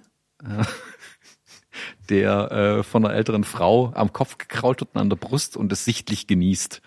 Ähm, gemütliches Bild irgendwie, bisschen schummrig beleuchtet, ähm, aber sieht nach einem, nicht nach dem geplanten Porträtshooting äh, für Kleid aus. Kleid, ja, der Monochromhund. Kleid, der Monochromhund. Der Kleid K3 Mark 3 Monochrom. Genau. Konzipiert ist das, nein, konzipiert ist davon gar nichts. Ausgesucht habe ich das Bild, weil ich oben drüber das Bild von Thomas gesehen habe. Und Thomas ja äh, gerade auch ich mit seinen Büchern und mit dem, was er tut, voll im Business ist und die Fotografie ja total ja businessig lebt. Das ist so ein Verwurstungsding, was ich mir von Thomas angewohnt habe übrigens, angewöhnt habe. Und ähm, ich habe das Bild dann irgendwie Wohnzimmerkontrast genannt, weil bei uns ja gerade hier unsere beiden äh, Sorgenkinder, nämlich der Kleid, unser Hund und meine Mutter, ähm, in der Wertung natürlich jetzt nicht äh, in der Reihenfolge stehend, aber äh, gerade uns bewegt haben den ganzen Monat, wir viel äh, in Tierkliniken, äh, bei Tierärzten und mit meiner Mutter im Krankenhaus waren. Und das hat so das, äh, was, was ich dann fotografisch irgendwie so diesen Monat viel gemacht habe, nämlich so ein bisschen Momente wahrnehmen, so, so ein schöner Moment, Mutter sitzt auf ihrem Fernsehsessel mit ihrer Lieblingsdecke oben drüber geworfen und ihr Lieblingshund sitzt auf ihrem Schoß und lässt sich kraulen und die entzündeten Ohren hängen zwar ein bisschen runter, aber er genießt es sichtlich das ähm, war einfach irgendwie ein, ein krasser Kontrast äh, unserer fotografischen Welten, so zumindest ähm, auf den ersten Blick. Und deswegen habe ich gedacht, ja, irgendwie ist das das, Mon das Bild, was den Monat am meisten beschreibt. Ne? Und habe erst gedacht, boah, das passt ja gar nicht. Ey, Thomas hat hier, ich kann ja schon mal äh, ein bisschen, ne, Thomas hat, äh, ich sehe Social Media in Stuttgart, ich sehe einen Flughafen, ich sehe Flugzeug, ich sehe irgendwie das, das wilde Leben und weiß um seine ganzen Aktionen im Moment und dann komme ich mit dem Wohnzimmerfoto aber genau das ist halt das Nette, irgendwie gerade der Kontrast, dass der hier möglich ist. Und ja, aus dem Grund habe ich hier dieses Foto von meiner Mom und dem kleinen Kleid mitgebracht. Hm. Schönes Bild. Kraul den Kleid bitte ganz lieb von mir. Thank you. Ja, wenn meine Mutter fertig ist, siehst ja. ja. die darf nicht von mir kraulen, das ist irgendwie komisch. Bei Kleid geht das. Ja. Das sagst du lieben Gruß. Das kommt dazu, genau. Ja. Kleid würde mit dem Gruß nicht so viel anfangen wie mit einem ordentlichen Krauler am Kopf. Das stimmt, ja. Social Media Night Stuttgart. Ich vermute, das ist nur ein Dateiname und wir sind nicht auf der Social Media oder war die im Flughafen? Die war am Flughafen. Ah, krass, okay. Ähm, okay. Social Media Night Stuttgart, äh, Bild 64, weiß ja toll, was das heißt. XT verstehe ich auch noch, wahrscheinlich 5. Ähm, mhm. Aus April von vor zehn Tagen. Mhm. Und äh, wir sehen, äh, krass, okay, das war das so, so war das? das war, war das im Terminal oder wo ist das? Oder ist das eine mhm. Halle, die direkt neben dem Flughafen ist? Ist im Terminal. Cool. Also wir sehen einen, einen, einen Warteraum, ein Gate, würde ich vermuten. Also, oder, oder sie haben einen schlauen Konferenzraum gebaut, aber bei uns sehen die Gates so aus. Ähm, stimmt, da steht auch eine Kamera auf dem Stativ, die spricht dafür. Wir sehen ganz viele interessierte Menschen in Leserichtung eines Fotos von links nach rechts blickend. Und entgegen der Leserichtung fliegt ein Flieger durchs Bild, den Thomas so gut abgepasst hat, dass er in der absoluten Bildmitte und zwischen zwei Fensterpfosten äh, hineinschwebt und noch vor freiem Himmel freigestellt ist. Also das ist auch fotografisch ein kleines Meisterwerk. Äh, Weißabgleich, Abfuck, wie man ihn immer hat. Draußen ist ein bisschen zu blau, drin ist ein bisschen zu warm. Aber ja, sehr geil. Erzähl uns mal den Moment. Genau, also das war mal wieder die Social Media Night, die ich ja schon seit vielen Jahren jetzt immer mal wieder fotografisch begleite. Das war auch der Event, wo es um KI ging, wo ich dann direkt danach äh, hier ins Studio gerast bin, um abends noch bis um zwölf nachts dann noch einen Podcast, also einen Fotopodcast aufzunehmen. Mhm. Ähm, war tatsächlich der gleiche Tag. Mm, und im Terminal 3 ist es, glaube ich, wenn ich es richtig weiß, ähm, gibt es auf dem Flughafen Stuttgart so eine Art, ich will nicht sagen Konferenzraum, das ist eine kleine Fläche, da gibt es vorne einen Eingangsbereich, wo man eine Ticketkontrolle machen könnte. Innen drin hat es irgendwie ein lustiges Flugzeug. Stell dir den Kinderbereich in den Terminals, wo es dann irgendwie so einen Flieger gibt zum mhm. Reinsitzen mhm. und so, und man kann mhm. rausgucken und Flieger sehen, für mhm. Erwachsene. Ähm, und da haben sie aber halt auch entsprechende AV-Technik drin, damit man solche Vorträge zum Beispiel machen kann. Ähm, von der Größe her, also es wurden viele, viele, viele, viele, viele am Eingang abgewiesen, weil sie kein Ticket hatten, ähm, weil es eben keine Abendkasse mehr gab. Hm. Die Social Media ist extrem beliebt mittlerweile. Und, oder wieder, weil es jetzt mit Corona war die ja auch zum Teil voll digital und so. Aber ähm, hier waren da sehr viele da, war auch ein super interessanter Abend. Ähm, der, einer der Marketingleute von TUI war da, die Social Media Chefin ist es, glaube ich, oder Social Media Marketing Chefin vom Flughafen Stuttgart war da und ein hm. Rechtsanwalt, der über KI ein bisschen gesprochen hat, die anderen andere Themen, also es ging um Corporate Influence und so weiter und so fort. Und ich habe ähm, auf der Veranstaltung ein äh, Tamron-Objektiv getestet mhm. ähm, und unter anderem dieses Bild damit gemacht. Wobei ich nicht, habe ich das mit der Tamron, mit dem Tamron gemacht? Könnte sein, dass ich mit dem Tamron gemacht habe. Ähm, das weiß ich gar nicht so genau. Aber war interessant, eben so eine ähm, Vortragssituation an einem Flughafen mal abzulichten. Und mhm. das, ich habe es äh, ein bisschen, also ich meine, man sieht von da aus die Start- und Landebahn. Und ich habe wirklich den ganzen Abend immer wieder versucht, so ein Flugzeug zu erwischen äh, wie es da reinlandet, weil die, die Abstände, ich dachte, die kommen hier im Minutentakt runter, das ist aber nicht mehr so. Äh, deswegen, ja, war ich meistens irgendwie an der falschen Stelle. Aber einmal habe ich es wirklich hingekriegt, äh, das Ding so abzulichten, äh, dass ein stimmiges Bild draus wird, mit dem man eine Geschichte erzählen kann. Sehr cool. mit Bildern Geschichten erzählen. Jetzt im Handel. Du bist ein Typ. Warte. Ähm, ganz interessant, als ich das Foto gerade so angeschaut habe, vor fast drei Stunden, ähm, habe ich mir wieder in, in, Erinnerung gerufen, wie sehr wir Dinge, äh, Anführungsstrichen in der Luft, normal finden, die wir halt so super regelmäßig sehen. Und das Foto finde ich eigentlich, wenn ich so drüber nachdenke, ganz schön spektakulär. Dadurch, dass wir aber irgendwie gefühlt alle zwei Wochen spätestens im Flughafen sitzen, bei Starbucks einen Kaffee trinken, da rumschluffen und so. Und eine unserer Lieblingshunderunden auf der genau anderen Seite ist, also am Zaun der, der Landebahn quasi. Und das für mich persönlich zumindest schon seit Kindertagen ist halt, halt hier so total normal, dass ein Flugzeug vorbeifliegt. Und vom Balkon aus wissen wir, ah, guck mal, der Dicke hat heute Verspätung. Das ist der A380 von den Emirates. Wenn der dann zu einer gewissen Uhrzeit nicht gekommen ist, dann wundert man sich. Und wenn der dann irgendwie des Abends in späterer Stunde so den Nachthimmel zerschneidet, weil der ja dann schon ein massigeres Auftreten hat und auch ein bisschen lauter ist als die anderen, denkt man sich, auch guck mal, der ist zu spät. Und beim Spazierengehen hört man auch von anderen, dass sie hier in der Gegend scheinbar ähnliche Gedanken haben.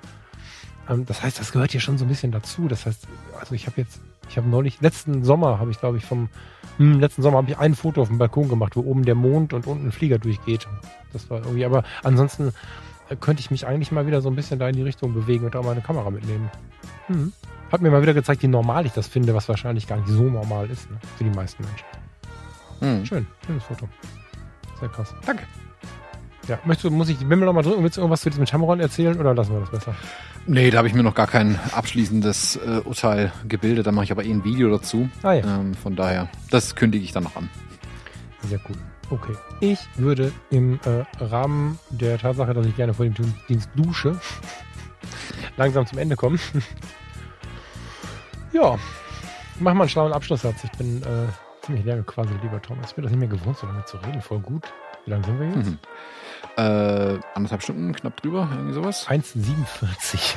Hm, ja, harmlos. Ja, Schön, dass ihr so äh, lange dabei wart, das möchte ich noch sagen und dann gebe ich genau. weiter. Dankeschön. In Anbetracht der Tatsache, dass wir jetzt alle wenig Zeit haben, lasse ich aber den Titel der heutigen Episode und die Beschreibung von ChatGPT gleich schreiben. Sehr wir gucken geil. mal, was rauskommt. sehr, sehr geil. Okay, cool. Alles klar. Bestellt liebe Grüße zu Hause und äh, ihr Lieben da draußen auch. In diesem Sinne, bis zum nächsten Mal. Danke fürs Zuhören. Tschüss. Adios. Ciao, ciao.